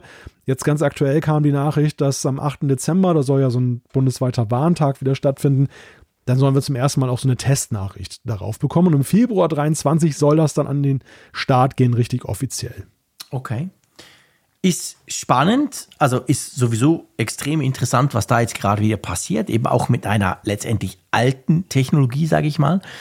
Ähm, ich bin erst vor kurzem mit Cell Broadcast in Berührung gekommen, lustigerweise. Und zwar war ich ja zur, zur iPhone Keynote in Kalifornien und da war es so, wir waren gerade aus dem San Francisco Flughafen draußen und waren mit dem Auto unterwegs runter in Silicon Valley und dann kam so eine Cell-Broadcast-Meldung, weil nämlich ähm, eine riesen Hitzewelle war, es war 45 Grad an diesem Nachmittag. Und dann kam so eine Meldung, die gesagt hat, hey Freunde, zwischen, ich weiß nicht mehr, zwischen 6 äh, Uhr und 9 Uhr am Abend Stromverbrauch bitte drosseln, damit die Netze nicht zusammenbrechen. Da gab es so ein paar Verhaltensmeldungen. Und es war schon noch eindrücklich, weißt du, wir saßen zu dritt im, im Auto und der Fahrer, also zu viert. Und bei allen gleichzeitig auf die Sekunde hat es gemacht, meh, brumm, jeder guckt drauf, es war groß, es war gelb, es war irgendwie, du konntest das auch nicht einfach wegklicken, weißt du, es war nicht so, nicht so wie eine Benachrichtigung, die du irgendwie gar nicht siehst, sondern es war so flatsch drauf. Also da, da wurde mir das mal wieder gewahr, ah ja, so würde das dann quasi funktionieren.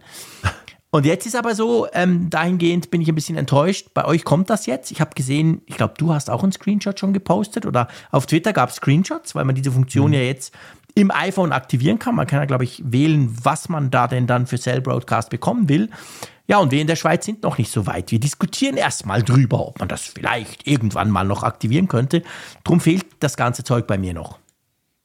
Ja, das wäre meine Frage gewesen. Ich hatte nämlich auch äh, geguckt, wie ist das eigentlich in Österreich und der. Schweiz. Österreich hat sich ja auch auf den Weg gemacht. Mhm. Gut, auch als EU-Mitglied ja sowieso. Die sind ja, auch äh, in dem gleichen, in der gleichen Verdrückung jetzt was zu tun. Mhm. Aber in der Schweiz hatte ich gelesen, die Diskussion soll doch auch schon recht fortgeschritten ja, sein. Ja, ja, klar. Oder? Man hat letzten Dezember hat man gesagt, doch, eigentlich wollen wir das. Ähm, ja, aber ja, also eine Absichtserklärung sozusagen. Das heißt aber, es ist jetzt noch nicht, Stand jetzt, es ist noch nicht da oder noch nicht quasi umgesetzt. Jetzt müssen wir halt mal gucken. Ich meine, man muss ja schon sagen, bei euch fieserweise gab es ja diese schreckliche Katastrophe. Die war natürlich auch so ein bisschen ein Katalysator, also ein Initiator, um das Ganze ja. auch ein bisschen schneller zu machen. Das hat bei uns ja zum Glück letztendlich gefehlt im Moment noch. Also ich, wir werden das sicher auch wieder einführen, keine Frage. Aber einfach Fakt jetzt, Stand November 2022, ist es noch nicht da. Übrigens mein neuer Lieblingsanglizismus bei Absichtserklärung, Letter of Intent. Ja, genau, ja, wunderbar. Ja, genau. Das ist ja eine Absichtserklärung, ist ja nichts anderes, genau. Ja. Und das ist halt so wunderbar schön unspezifisch. Kann man ja, sagen, ja, genau. hey, wir sind dran, aber was heißt das? Und ja, also ja, aber es kommt natürlich in der Schweiz auch, weil man sagt zwar bei uns auch, ja, aber es gibt ja die, die, die, die, wir haben eigentlich nur eine so Alarm-App. Also nicht, ich glaube, ihr hattet vier oder hast du vorhin gesagt, ihr habt ein paar. Ja, ich kenne alleine Biwab, Katwan, Nina.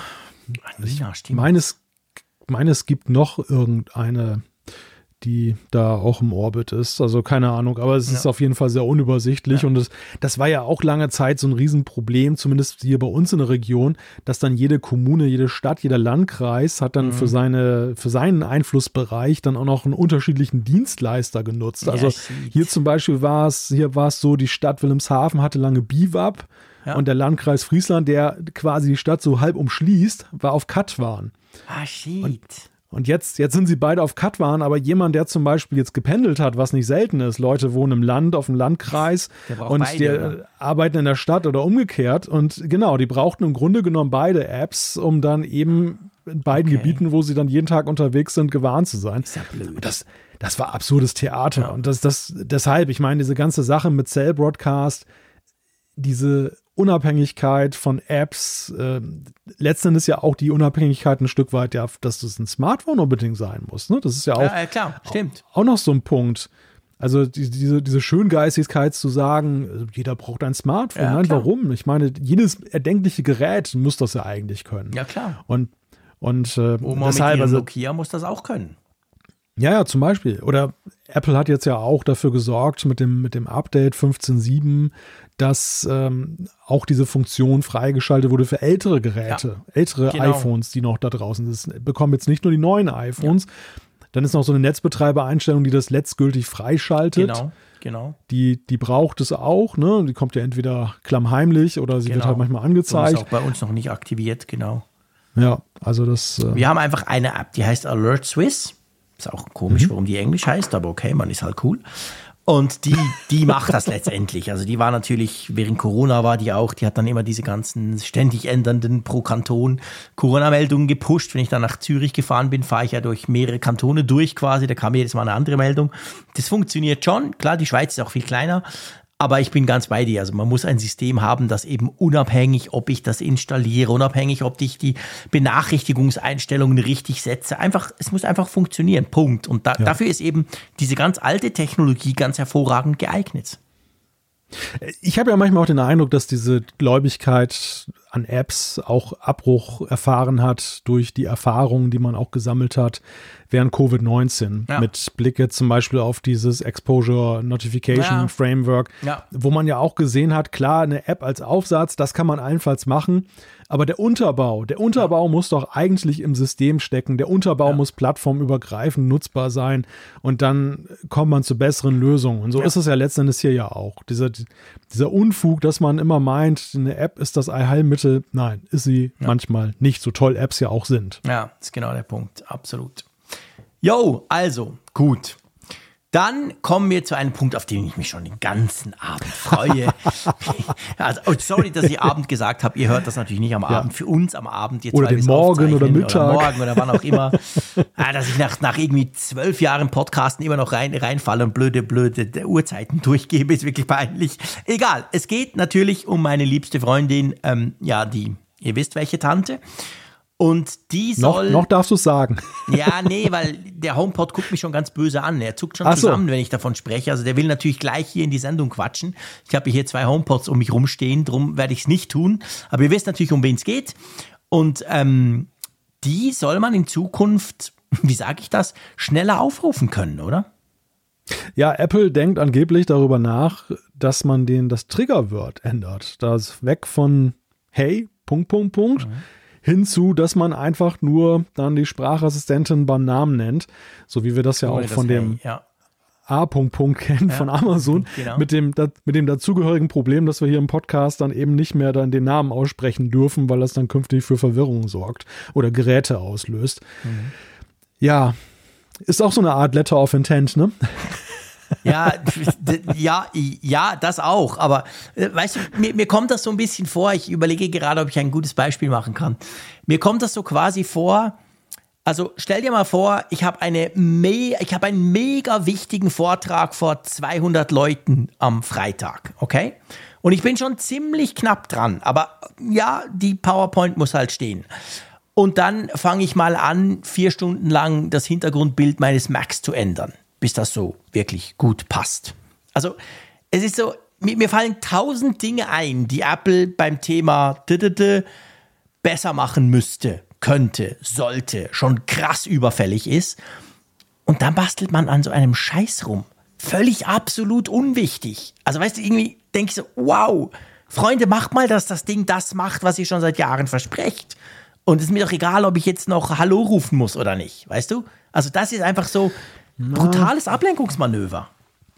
Ja, da, da würde ich gerne Gegenrede zu führen, äh, denn ich habe den Eindruck, dass das eher ein Move in Richtung Professionalisierung der ganzen Sache ist. Denn wenn du das mit so einem Hey-Trigger-Word machst, machst du es dir ziemlich einfach. So, es ist ziemlich unmissverständlich, aber gleichzeitig verlangst du dem Nutzer ja ab, dass er genau die Bezeichnungen und die Triggerwords, und das gilt ja nicht nur für die Triggerwörter, das, das setzt sich ja fort auch in der Frage, wie rede ich mit der Software? Ich muss eine bestimmte Art und Weise, in einer bestimmten Art und Weise meine Sätze formulieren, damit ich überhaupt verstanden werde.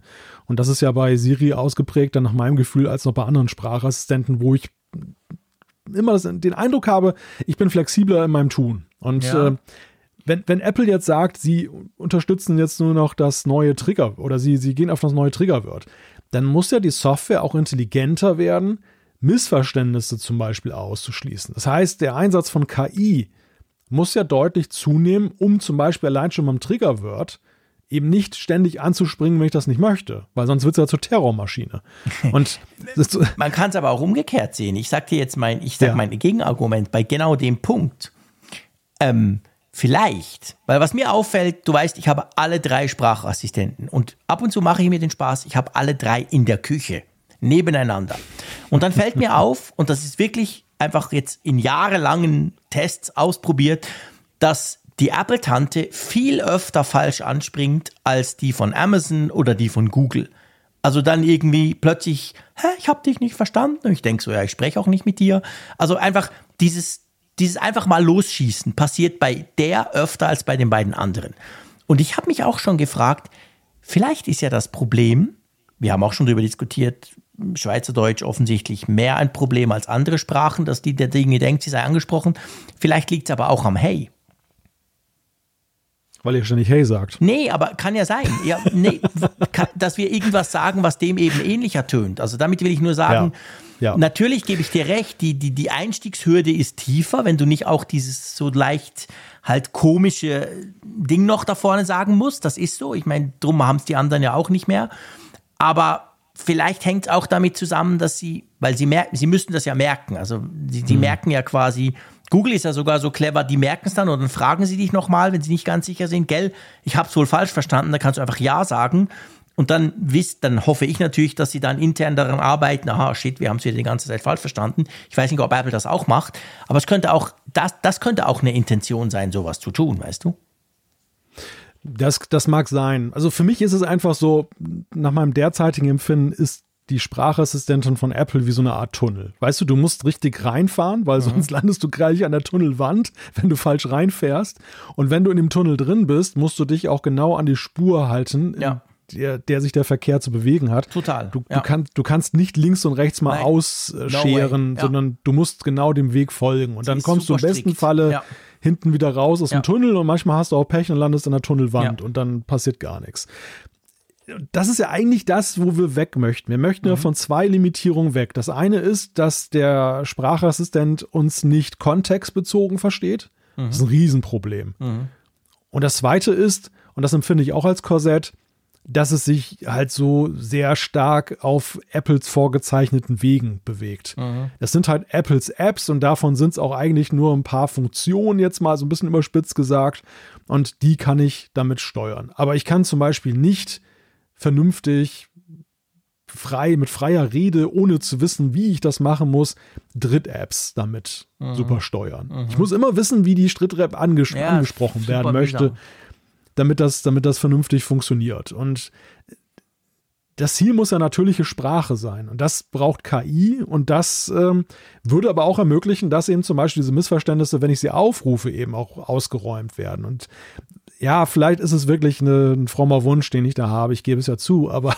Du interpretierst rein, dass sie dadurch quasi generell intelligenter wird. Und da sind wir ja gleicher Meinung. Das, das bin, ich, bin ich völlig bei dir. Also, aber das haben alle so ein bisschen gemeinhin. Ich muss sagen, dass ich bei der Amazon-Tante ähm, finde ich, mit der kann ich eigentlich am freisten sprechen, erstaunlicherweise. Ja. Besser als bei ja. Google, was eigentlich auch erstaunlich ist.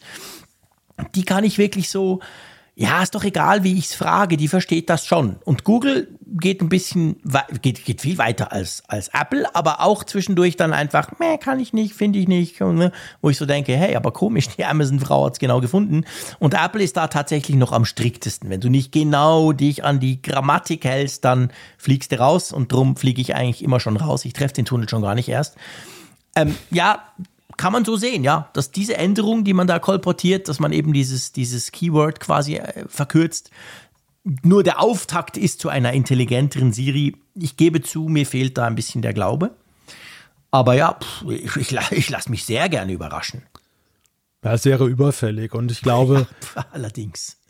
Ich, ich sehe diese Änderungen und tatsächlich Mark Gurman, der das berichtet hat, hat auch ihm geschrieben, dass KI eine größere Rolle spielen soll und dass Dritt-Apps eine größere Rolle spielen sollen. Ich sehe das alles natürlich auch im Kontext der möglichen Brille, die da kommen ja. soll. Das, ja, das stimmt. Die, bei der wird Sprachsteuerung eine gewichtige Rolle spielen. Ja. Und so wie es jetzt ist, äh, könnte es gegebenenfalls nicht so viel Freude bereiten. Das hast du wieder mal mit deiner typischen norddeutschen Zurückhaltung formuliert. Genau. So wird es einfach nicht funktionieren. Punkt. Da kann die Brille noch so geil sein, aber wenn sie nicht das ja. macht, was ich will, dann dann haben wir ein Problem. Ja, das stimmt. Also das, das kann natürlich schon sein, dass, dass wir da eine viel größere Umwälzung sehen. Ich meine, man könnte ja, man könnte ja sogar positiv drehen, dass man sagt, hey, die sind da schon lange dran und denen ist das bewusst, aber solange die Brille nicht da ist, haben sie quasi keinen Grund, das schon auszurollen. Das mag sein. Also eben, wie gesagt, weißt du, ich, ich merke einfach bei mir ja immer nur, der Frust, der, der rauskommt, wenn, wenn wir über, über, über Siri sprechen, ist ja eigentlich bei mir immer der, nicht, dass sie mich jetzt per se nicht gut versteht und die anderen das besser können, aber ich denke dann immer, Mensch, Apple, wie, wie, wie kann man so etwas so verkacken, wenn man am Anfang der Erste war, der das richtig gut gemacht hat? Weißt du, es war ja nicht so, ja. Apple hat das verpennt, Jahre später kommen sie, so wie bei Apple Karten. Ja, logisch sind die ersten paar Jahre viel schlechter als Google, aber irgendwann haben sie aufgeholt. Aber beim Sprachassistenten war es ja umgekehrt. Sie waren ja die Ersten mit dem iPhone 4S, die das gebracht haben.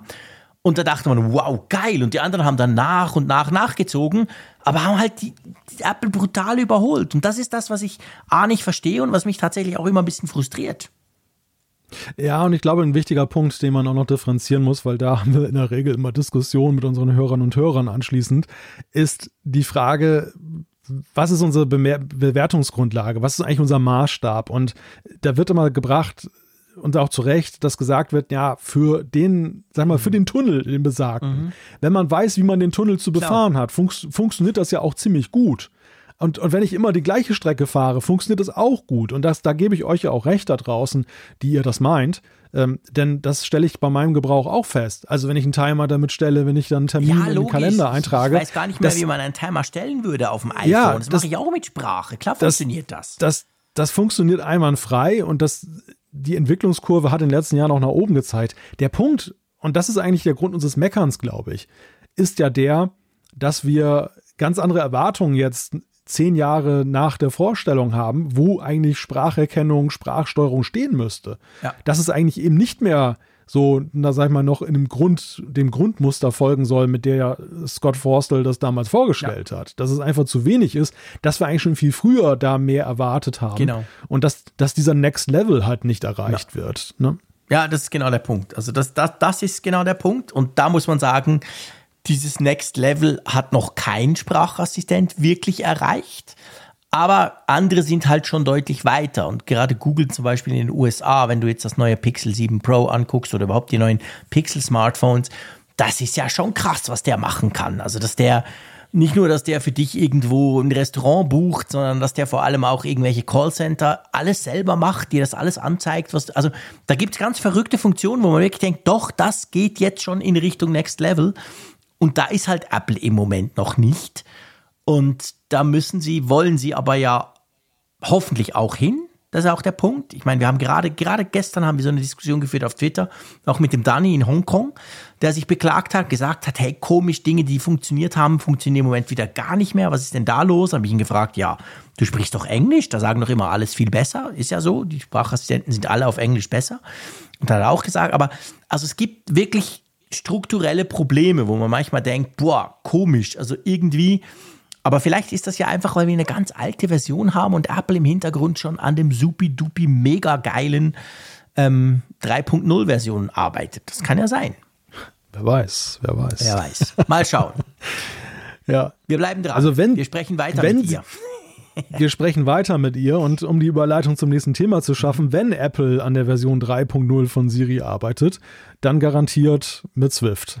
Ja, das hoffe ich doch mal, genau, ganz genau. Genau um das geht es nämlich jetzt. Es geht um Swift, also die, die, darf man sagen, die neue Programmiersprache oder so neu ist sie nicht mehr, oder? Aber eigentlich schon die zukünftige Programmiersprache von Apple. Oder wie würdest du Swift für jemanden, der das noch nie gehört hat, wie würdest du es einordnen? Ja, das trifft es eigentlich schon ganz gut, auch wenn die Sprache jetzt tatsächlich ja schon ein paar Jahre mhm. auf dem Puckel hat. Swift ist ja von Apple vor ein paar Jahren, also vor ein paar mehr Jahren mittlerweile ja schon eingeführt worden, mhm. als die Programmiersprache der Zukunft. Und man sieht es ja eben auch auf Entwicklerkonferenzen, dass ja eben alles Mögliche erstmal nur in Swift erklärt wird, auch wenn es noch in Objective-C geht, der vorherigen mhm. Hauptsprache in der Apple-Entwicklung. Aber es kommen auch mal mehr Frameworks raus, die eben tatsächlich Swift-only sind. Also wo auch Entwickler, die noch, wie ich zum Beispiel, ich bin ja so ein, bin so von gestern, aber dann der in Objective-C weiterhin entwickelt, da muss ich dann auch mal Swift lernen und da, das äh, be, ja, beherrschen, damit ich dann diese neuen APIs dann ja einsetzen kann. Es soll aber nicht um mich gehen. Es soll um die Frage gehen, wie ist es eigentlich bei Apple? Nutzen die eigentlich ihre eigene Software? Mhm. Also nutzen die ihre eigene Programmiersprache oder wie machen die eigentlich iOS 16 oder generell iOS? Mhm. Und da hat ein findiger Entwickler, der führt darüber Statistik, der, der guckt sich das an. Ähm, und nimmt wirklich haarklein auseinander die ganzen Komponenten. Natürlich ist es immer so ein bisschen schwierig, weil er ja nicht den Source Code mhm. hat von, von iOS 16. Ja, er macht das tatsächlich dadurch, dass er herausfindet, zum Beispiel, ob bestimmte Libraries verlinkt sind, die so. eindeutig auf den Gebrauch von Swift hinweisen. okay, clever. Da, da, gibt, da gibt es dann zwar Unschärfen, weil es kann ja zum Beispiel sein, dass Apple auch so eine Misch-App hat aus Objective-C oder Swift, mhm. aber zumindest kann man sagen, es steckt ja irgendwo Swift drin ja. und das ist ja, ja auch schon was wert. Naja, lange Vorrede, kurzer Sinn. Es ist tatsächlich so, dass ähm, der Anteil von Swift spürbar zunimmt. Und auch Swift UI übrigens, die neue Möglichkeit, äh, mit, um User Interfaces mhm. zu gestalten. Also der Anteil von Swift, der liegt mittlerweile bei 14 Prozent. Swift UI bei 13 Prozent. Sagt man natürlich, naja, 14 Prozent, 3 Prozent, das klingt ja nicht so gewaltig. Man muss natürlich sehen, iOS wächst. Wir kriegen ja. neue Funktionen, und es sind allein in diesem Jahr bei iOS 16, das finde ich eine, auch eine sehr beeindruckende Zahl, es sind 5403 Binaries, sogenannte, aus denen iOS 16 besteht. Ja. Und das sind 665 mehr als im Vergleich Krass. zu iOS 15. Ja, also mehr als 10% mehr, viel mehr als 10% mehr, genau. Und das muss Apple ja auch entwickeln, das machen sie in Swift, aber das ist es nicht alleine, sondern es wächst gleichzeitig auch noch, indem sie halt alte Teile von den Quelltexten neu dann neu schreiben, ja. genau, und dann in, gleich in Swift machen. Witzigerweise vor allem zu Lasten von, und das hat mich überrascht, von C. Aha. Also nicht weil von es steckt Objective auch noch, C, sondern von ganz C, also ohne was anderes. Genau, weil es steckt nicht tatsächlich nur, nicht nur Objective C, das Objective C ist der Bärenanteil, ja. bei immerhin noch, wo sind sie dann mittlerweile? Ich gucke hier gerade, war mal bei 74 Prozent ja. und ist auf 66 Prozent geschrumpft, immerhin noch zwei Drittel. Ja. Aber es steckt auch einiges in den Sprachen C und C drin mhm. in iOS nach wie vor. Ja. Und während C recht konstant ist, ist C dann doch äh, deutlich, hat deutlich Federn gelassen. Krass. Ja, das zeigt natürlich letztendlich halt auch, ich meine, iOS, selbst iOS 1, damals hieß es ja noch iPhone OS, war ja auch nicht quasi komplett auf der grünen Wiese begonnen, sondern da hat man ja macOS zu, zu, zu herangezogen und abgespeckt quasi. Und macOS selber hat ja noch Teile im, im, im Unix-Code. Also da gibt es wahrscheinlich, wie das bei Windows ja auch der Fall ist, gibt es Dinge, die sind quasi uralt und die sind eben, wie du sagst, in C oder C geschrieben, oder? Ja, genau. Das kommt noch aus den Next Step-Zeiten ja. und hat sich dann so ein bisschen fortgeführt. Aber ich finde, es ist schon, es ist schon ein starkes Statement von Apple, wenn sie in ihrem Betriebssystem tatsächlich auch dann das äh, immer mehr umsetzen. Und das, das zeigt letztendlich auch, dass es nicht nur eben auf Folien und Präsentationen, ja, dann die, sondern dass sie als die Zukunft quasi als ja. blöd gesagt gutes Beispiel, oder? Als gutes Beispiel und letzten Endes ja auch als wichtiger Tester. Denn ich meine, die, die Machbarkeit ja. von, von Programmierung, die stellen sie damit unter Beweis. Sie, sie stoßen an die gleichen Limits, die eben auch Entwickler mhm. haben und ähm, entwickeln ja auch die Sprache dann dahingehend weiter, wenn sie feststellen, sie rennen gegen eine Mauer. Ja. Was man ja auch, wenn man Swift so ein bisschen verfolgt, das finde ich ganz bemerkenswert. Es hat sich da ja auch viel getan, wo man merkt, das war ursprünglich mal anders geplant, ja. aber man hat gesehen, man muss es besser machen. Ja. Genau. Da müssen mal viele umlernen. Das ist mal der Nachteil bei der Sache. Ja, ja, logisch. Ich meine, ebenso so ein, ein Sprachwechsel oder so die Einführung einer neuen Sprache. Das ist ja nicht anders beim Programmieren, als es auch sonst der Fall wäre. Ist natürlich zuerst mal mit massivem Aufwand verbunden. Logisch. Da muss man natürlich sich das aneignen, sich da reinfuchsen. Und solange man ja nicht einen Vorteil sieht, weil man denkt, ja, aber ich kann es ja auch mit anderen. Ich meine, du eben, du hast die geile Funkgeräte-App geschrieben, die Watchshot-App, die funktionieren auch ohne Swift offensichtlich, weil du ja mit Objective-C noch programmiert hast. Aber du hast auch gesagt, eben diese neuen APIs, also die neuen Möglichkeiten irgendwann, sind dann eben nur noch mit dem neuen und wenn du dann halt irgendeine coole Funktion willst, dann kommst du nicht drum herum, oder? Das ist so der, der leise Druck, den Apple ausübt dadurch.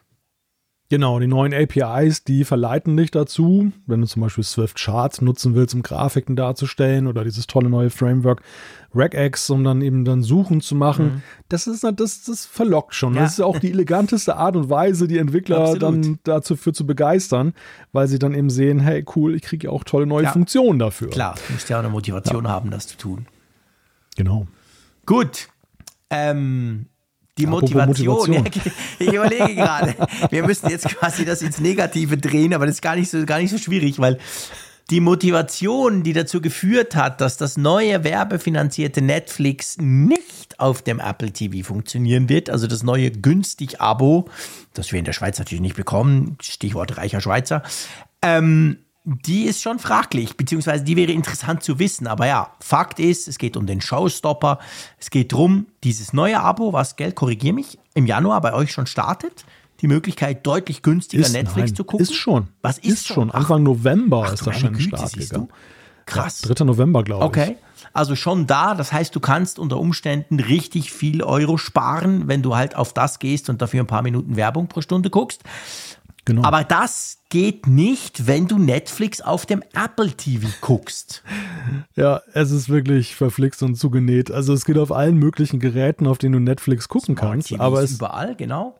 Genau, aber es geht nicht auf dem Apple TV. Die haben das Nachsehen und die bekommen das auch nicht. Also Netflix sagt auch dazu in einem Support-Dokument, müsst ihr halt auf anderen Geräten gucken. Ah, wirklich? Nicht irgendwie ich meine, irgendwo gelesen habe, es kommt einfach später. Aber nee, Netflix sagt quasi, nö, das kommt nicht. Also es wäre neu. Okay. Ähm, der letzte Stand dazu ja. war, dass dann einfach, ich gucke ich gucke nochmal spaßhalber ja. nach. Interessant. Wie ist es denn, wenn du, also auf dem iPhone isn't, hast du isn't das? supported. Isn't supported okay. on Apple TV. Und wie, wie, auf dem iPhone kannst du es haben? Auf dem iPhone kannst du es haben. Äh, du brauchst eine gewisse Version, ich glaube iOS 15 ah, okay, oder so. Und Oh. Und auf dem Mac funktioniert es sowieso. Und wie also ist es denn, wenn ich es vom iPhone auf ein Apple TV mit AirPlay streame? Das wäre natürlich eine Möglichkeit, ja. Also es geht jetzt wirklich um. Aber es würde quasi gehen.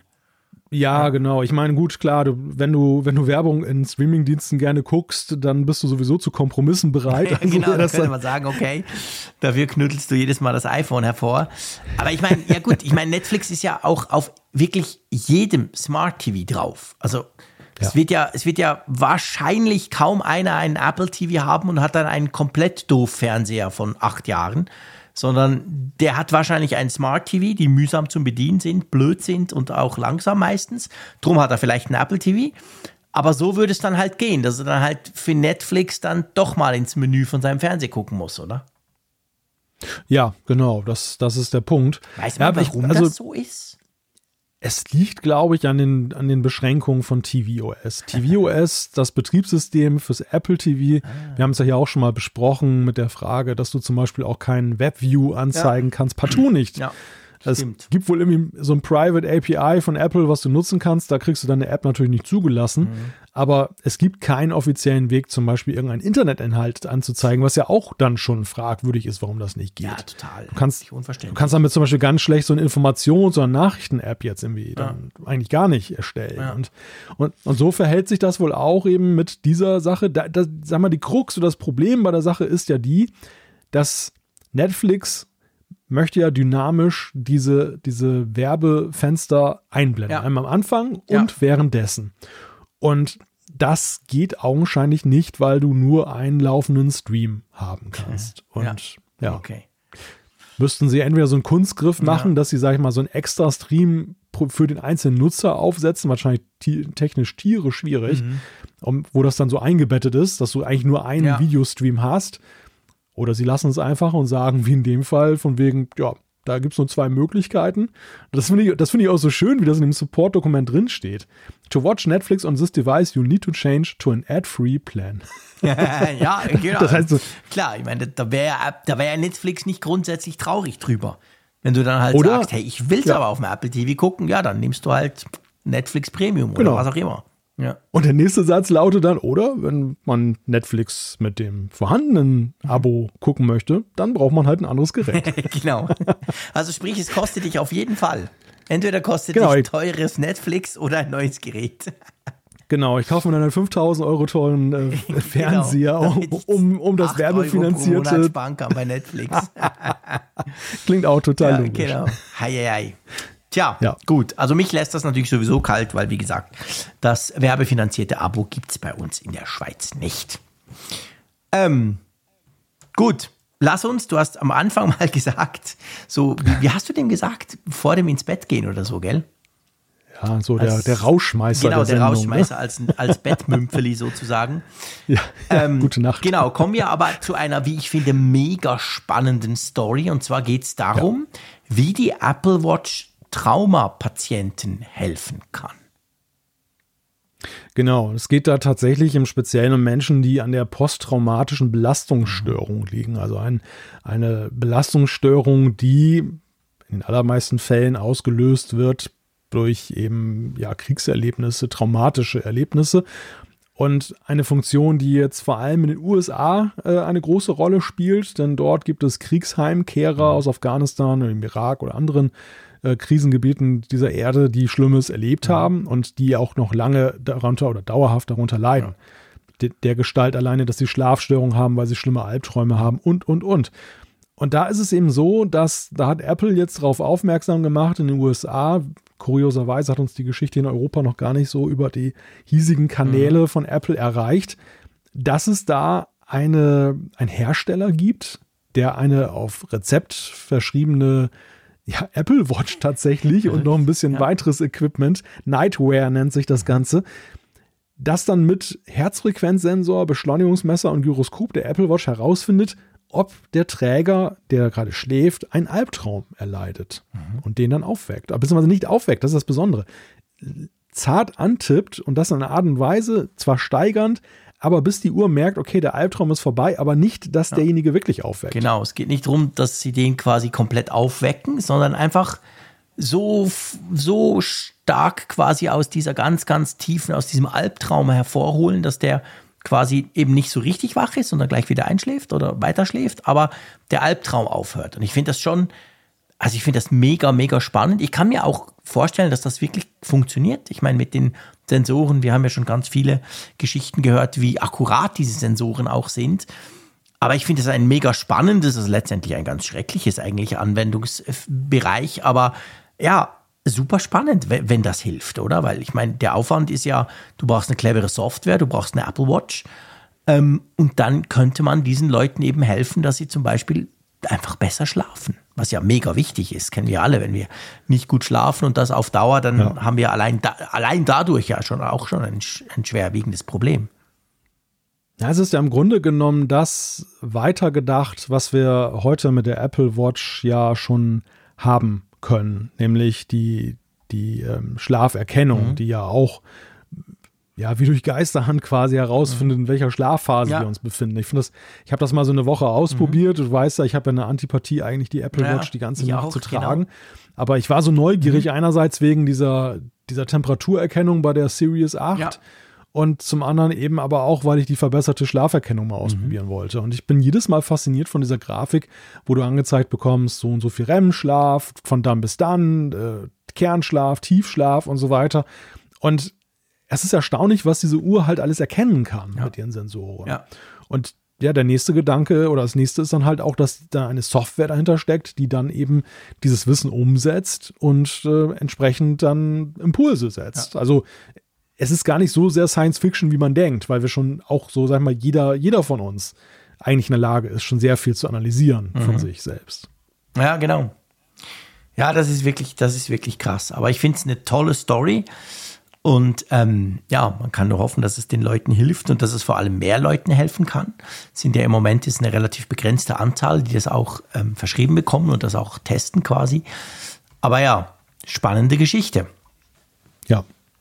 Gut, dann lasst uns doch mal zu etwas Erfreulicherem kommen. Und zwar zur Umfrage der Woche. Was wollten wir denn letzte Woche, und das ist ja jetzt schon für uns schon zehn Tage, für euch aber erst eine Woche her, was wollten wir denn wissen? Muss erstmal die ganzen Netflix-Fenster jetzt hier wieder zu machen. Wir müssen die ganze Werbung mal wegklicken. ja.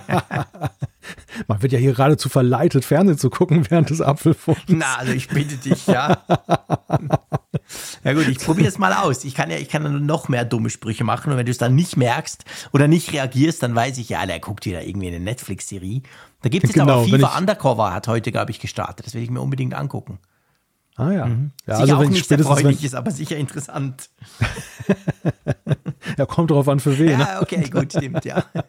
für Schweizer Funktionäre wahrscheinlich nicht so lustig. Nein, ich meine mehr, weil es einfach eine blöde Story ist, so. diese dumme FIFA. Ich meine es mehr so. Aber ähm, ja, du hast recht.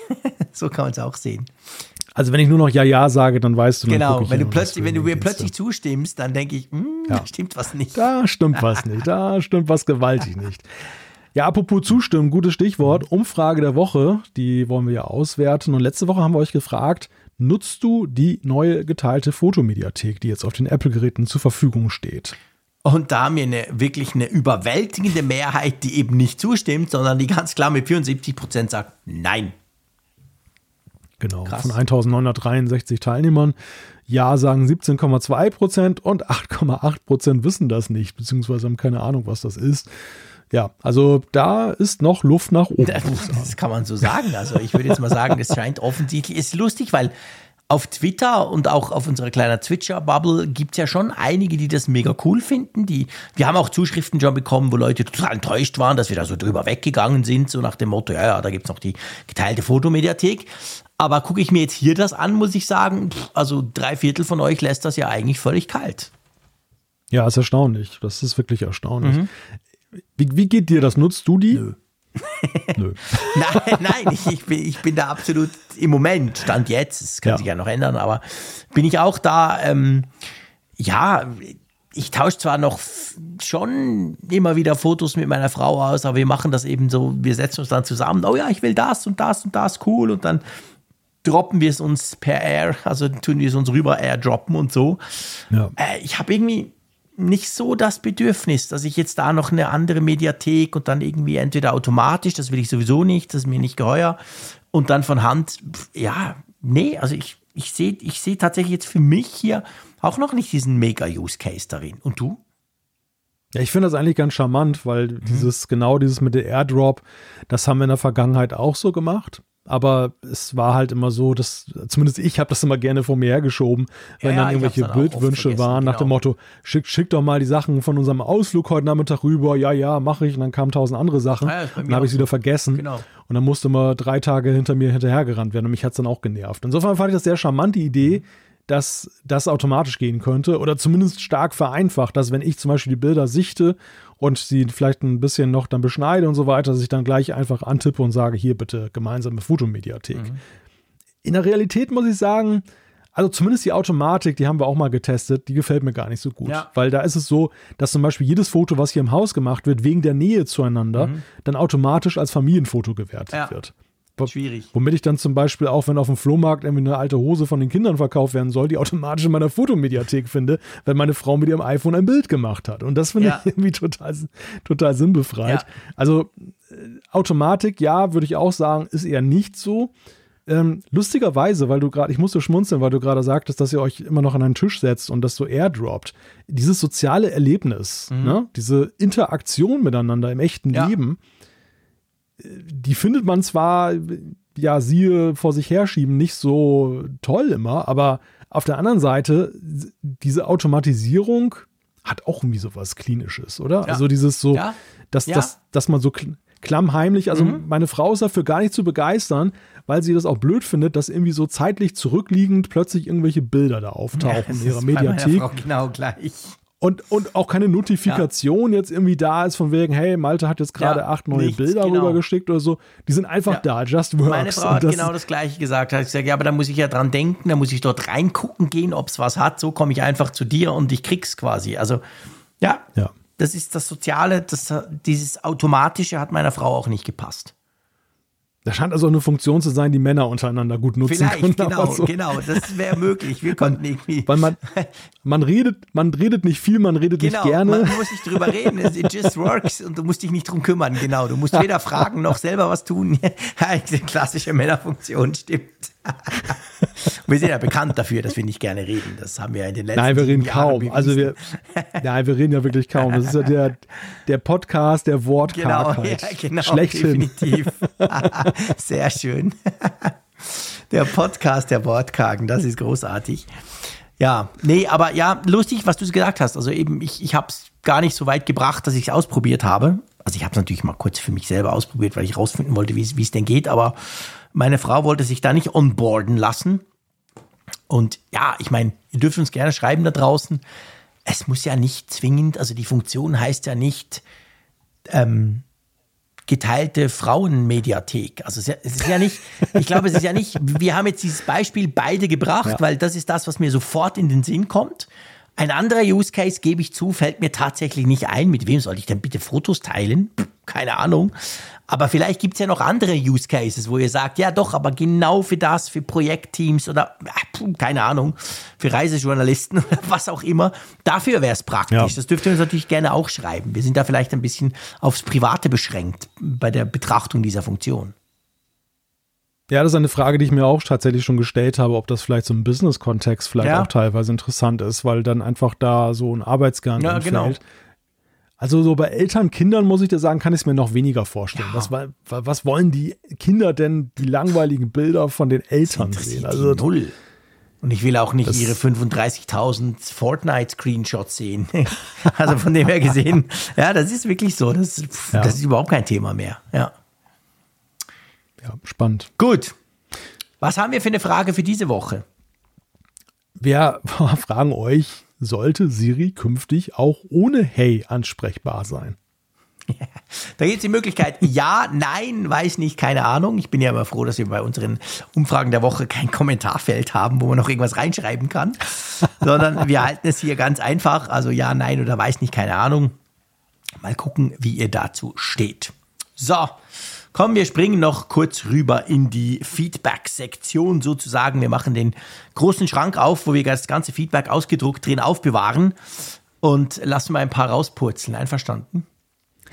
Ja, ich fange mal an mit Frederik und das ist eine sehr, ja, eine, eine, eine sehr informative Zuschrift, aber auch eine, wo ich wieder sehr, sehr, sehr grinsen musste, weil es so typisch Apfelfunk ist oder was diesen Geist dieser Community ja. auch so ein bisschen ausmacht. Wir hatten ja letzte Woche oder in der letzten Folge des Apfelfunks hatten wir eine spannende Leserzuschrift. Sandro hat ja eine Frage gestellt zu seinem Smart Home System Free at Home ich musste mich erstmal ein bisschen erinnern, weil es ja schon so lange mhm. her ist. Aber das war die Sache, wo wir beide noch darüber resoniert haben, weil wir keine Ahnung von der eigentlichen Fachfrage genau. hatten.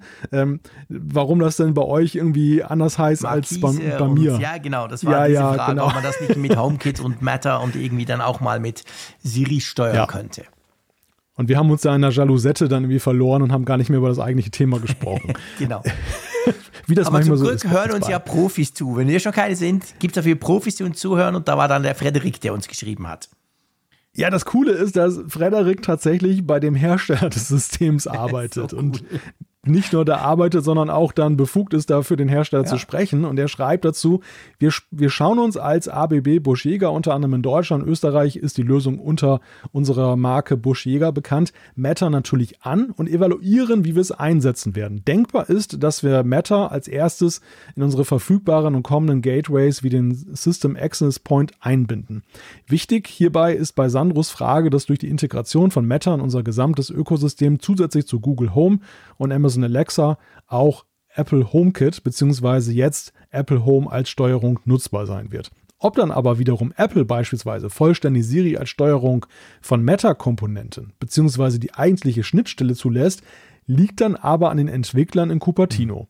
Ist auf jeden Fall für uns eine spannende, für uns alle eine spannende Zeit und für die Anwender einfach gut. Das Feedback ist uns daher wichtig. Ja, großartig. Und er schreibt dann auch, dass er uns schon recht lange hört. Ich glaube, seit Folge 100 ist er dabei, hört uns immer beim Sport und freut sich jede Woche wieder auf den Austausch. Auch wenn die Wetteranalyse etwas länger ausfällt, schreibt er mit einem Smiley. Also es ist schon einfach spannend. Ich meine, ich hoffe, dass das dem Sandro jetzt natürlich hilft. Das ist cool, wenn man dann quasi vom Hersteller direkt so eine, so eine qualifizierte Antwort kriegt. Aber das zeigt halt diese, diese coole Community. Unglaublich, dass da jetzt auch, also weißt du, als, als wir das vom Sandro vorgelesen haben, dachte ich so, meine Güte, was ist denn das für ein System? Und dass, dass ja. dann quasi einfach jemand beim Hersteller uns hört, uns kennt und sich auch noch hinsetzt und dann so eine Zuschrift schreibt, das ist schon einfach geil. Ja, das ist wirklich, das ist so, das, das ist wirklich das ist so ein Moment wieder, ja, wie damals äh, Fit for Frick, wo, wo Leute sich dann gegenseitig ja. zu einer Suppe eingeladen genau. haben plötzlich und so weiter. Wo du halt echt so denkst, es passieren Dinge, die, die hättest du nie im Leben vorher erwartet, nee, dass sie passieren nee. könnten in so einem du kleinen, hast die quasi so ein bisschen dann Podcast. motiviert, dass sie eben passieren. Und du hast ein bisschen den Anstoß mitgegeben dabei mit deinem kleinen Podcast. Das ist schon wirklich sehr, sehr geil. Ja. ja. Also vielen, vielen herzlichen Dank, Frederik. Ich hoffe, Sandro, dir hat das ein bisschen geholfen, was so die, die Aussichten von deinem Produkt sind quasi. Jo, dann würde ich sagen, ähm, wir nehmen noch etwas rein und zwar möchte ich gerne den Thomas reinnehmen. Der Thomas hat uns geschrieben, der schreibt auch, das können wir auch noch sagen, er, er hört unseren Podcast schon lange, er findet ihn großartig und die Mischung aus Privatem und Apfelthemen ist einzigartig. das mag sein, stimmt. Und er schreibt, seit kurzem friert bei CarPlay die Google Maps App ein, beziehungsweise es bilden sich Fehlfarben und Fehlanzeigen. Apple-Karten hingegen läuft prima und auch der Rest von CarPlay. Und er will jetzt einfach wissen, ob andere auch schon diese Erfahrung gemacht haben. Ich gehe mal davon aus, er hat schon iOS 16, das hat er jetzt nicht geschrieben. Ähm, und ich finde das, finde die Zuschrift aus einem anderen Grund spannend, aber ich zuerst mal die Frage, ist dir das auch schon passiert? Ich glaube, du bist auch viel mit Google Maps unterwegs im CarPlay, oder? Ja. Also ja, ja, du bist damit unterwegs und ja, du hast das Problem auch. Ja. Nein. Nein. Ah, okay, so rum. Gut, okay. Du musst, du musst die Fragen schon ja, ja, präzise stellen. Ja, dann, dann kann ich sie auch, klar. Dann kann ich sie auch akkurat beantworten. sind immer scheiße. Ähm, ja, ja, aber genau. Ja. Nein, aber es, es ist tatsächlich so, um das kurz noch eben zu ergänzen. Also ich nutze tatsächlich äh, Google Maps und Apple Maps im stetigen ja, Wechsel. Ich, ich, nutze App, ich nutze Apple Maps, wenn ich äh, Bock habe auf eine ästhetische Karte okay. und ich nutze Google Maps, wenn ich besonders gute Verkehrsinformationen ja. haben möchte. Aber ich bin in letzter Zeit sehr viel mit, äh, was heißt sehr viel, also für meine Verhältnisse wieder mehr äh, Auto gefahren mhm. und auch habe auch Google Maps dann da genutzt ja. und dieses beschriebene Phänomen ist mir nicht einmal untergekommen. Mir tatsächlich auch nicht. Also stellt sich wirklich die Frage, ob du mal Google Maps einfach knallhart weg deinstallieren willst und wieder installieren zum Beispiel. Das wäre so, so, eine Variante, die ich vorgeschlagen hätte. Weil ich auch, ich nutze auch beide. Äh, ich habe aber bei Apple Card nicht mal die schöne Karte. Also ich weiß gar nicht, warum ich Apple Karten eigentlich brauche. Die Verkehrsinformationen sind besser und die Karte ist auch noch besser, weil wir die neuen Karten in der Schweiz noch gar nicht haben. Aber okay, ich, ich wechsle so hin und her. Und was mich motiviert hat, auch jetzt das hier zu bringen, ist das, wo ich bei Google Maps wirklich sehnsüchtig drauf warte. Und das ist auch der Grund, warum ich dann eben doch immer wieder Apple Karten nehme. Du weißt ja, ich habe ja zwei Displays in meinem Auto, also eins hinter dem Lenkrad und ein größeres dann in der Mitte. Und da ist es ja so, hinter dem Lenkrad kann die, das eingebaute Navi, aber eben auch Apple-Karten, kann da auch so Abbiegepfeile ein. Ich habe ja noch so ein, so ein ähm, Head-Up-Display, da geht das auch. Und Apple-Karten kann das. Also die unterstützen das quasi, dass die diese, diese, diese, diese Anzeigen, jetzt musst du da vorne abbiegen, eben auch noch auf den anderen Displays kommen. Google Maps noch nicht. Und bei iOS 16 war ja eine der Neuerungen, so viele gibt es ja nicht bei CarPlay, war eben, dass Dritt-Apps das auch könnten, wenn sie es denn unterstützen würden.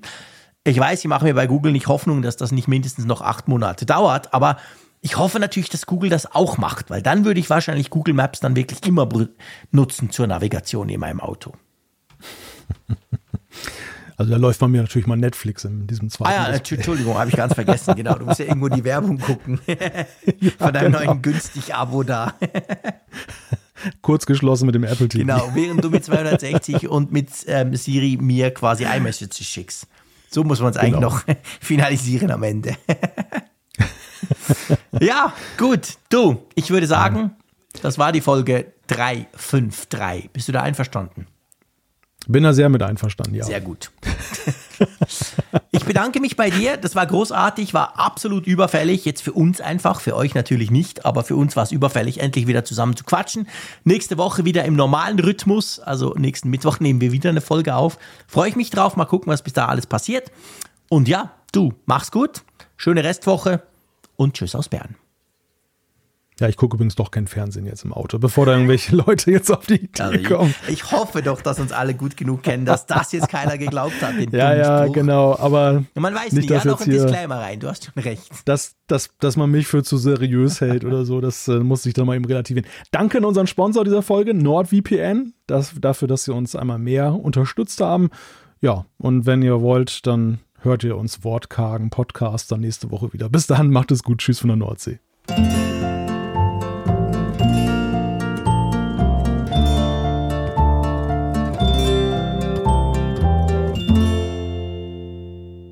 Auf Empfang mit Funkgerät, der App zum Apfelfunk.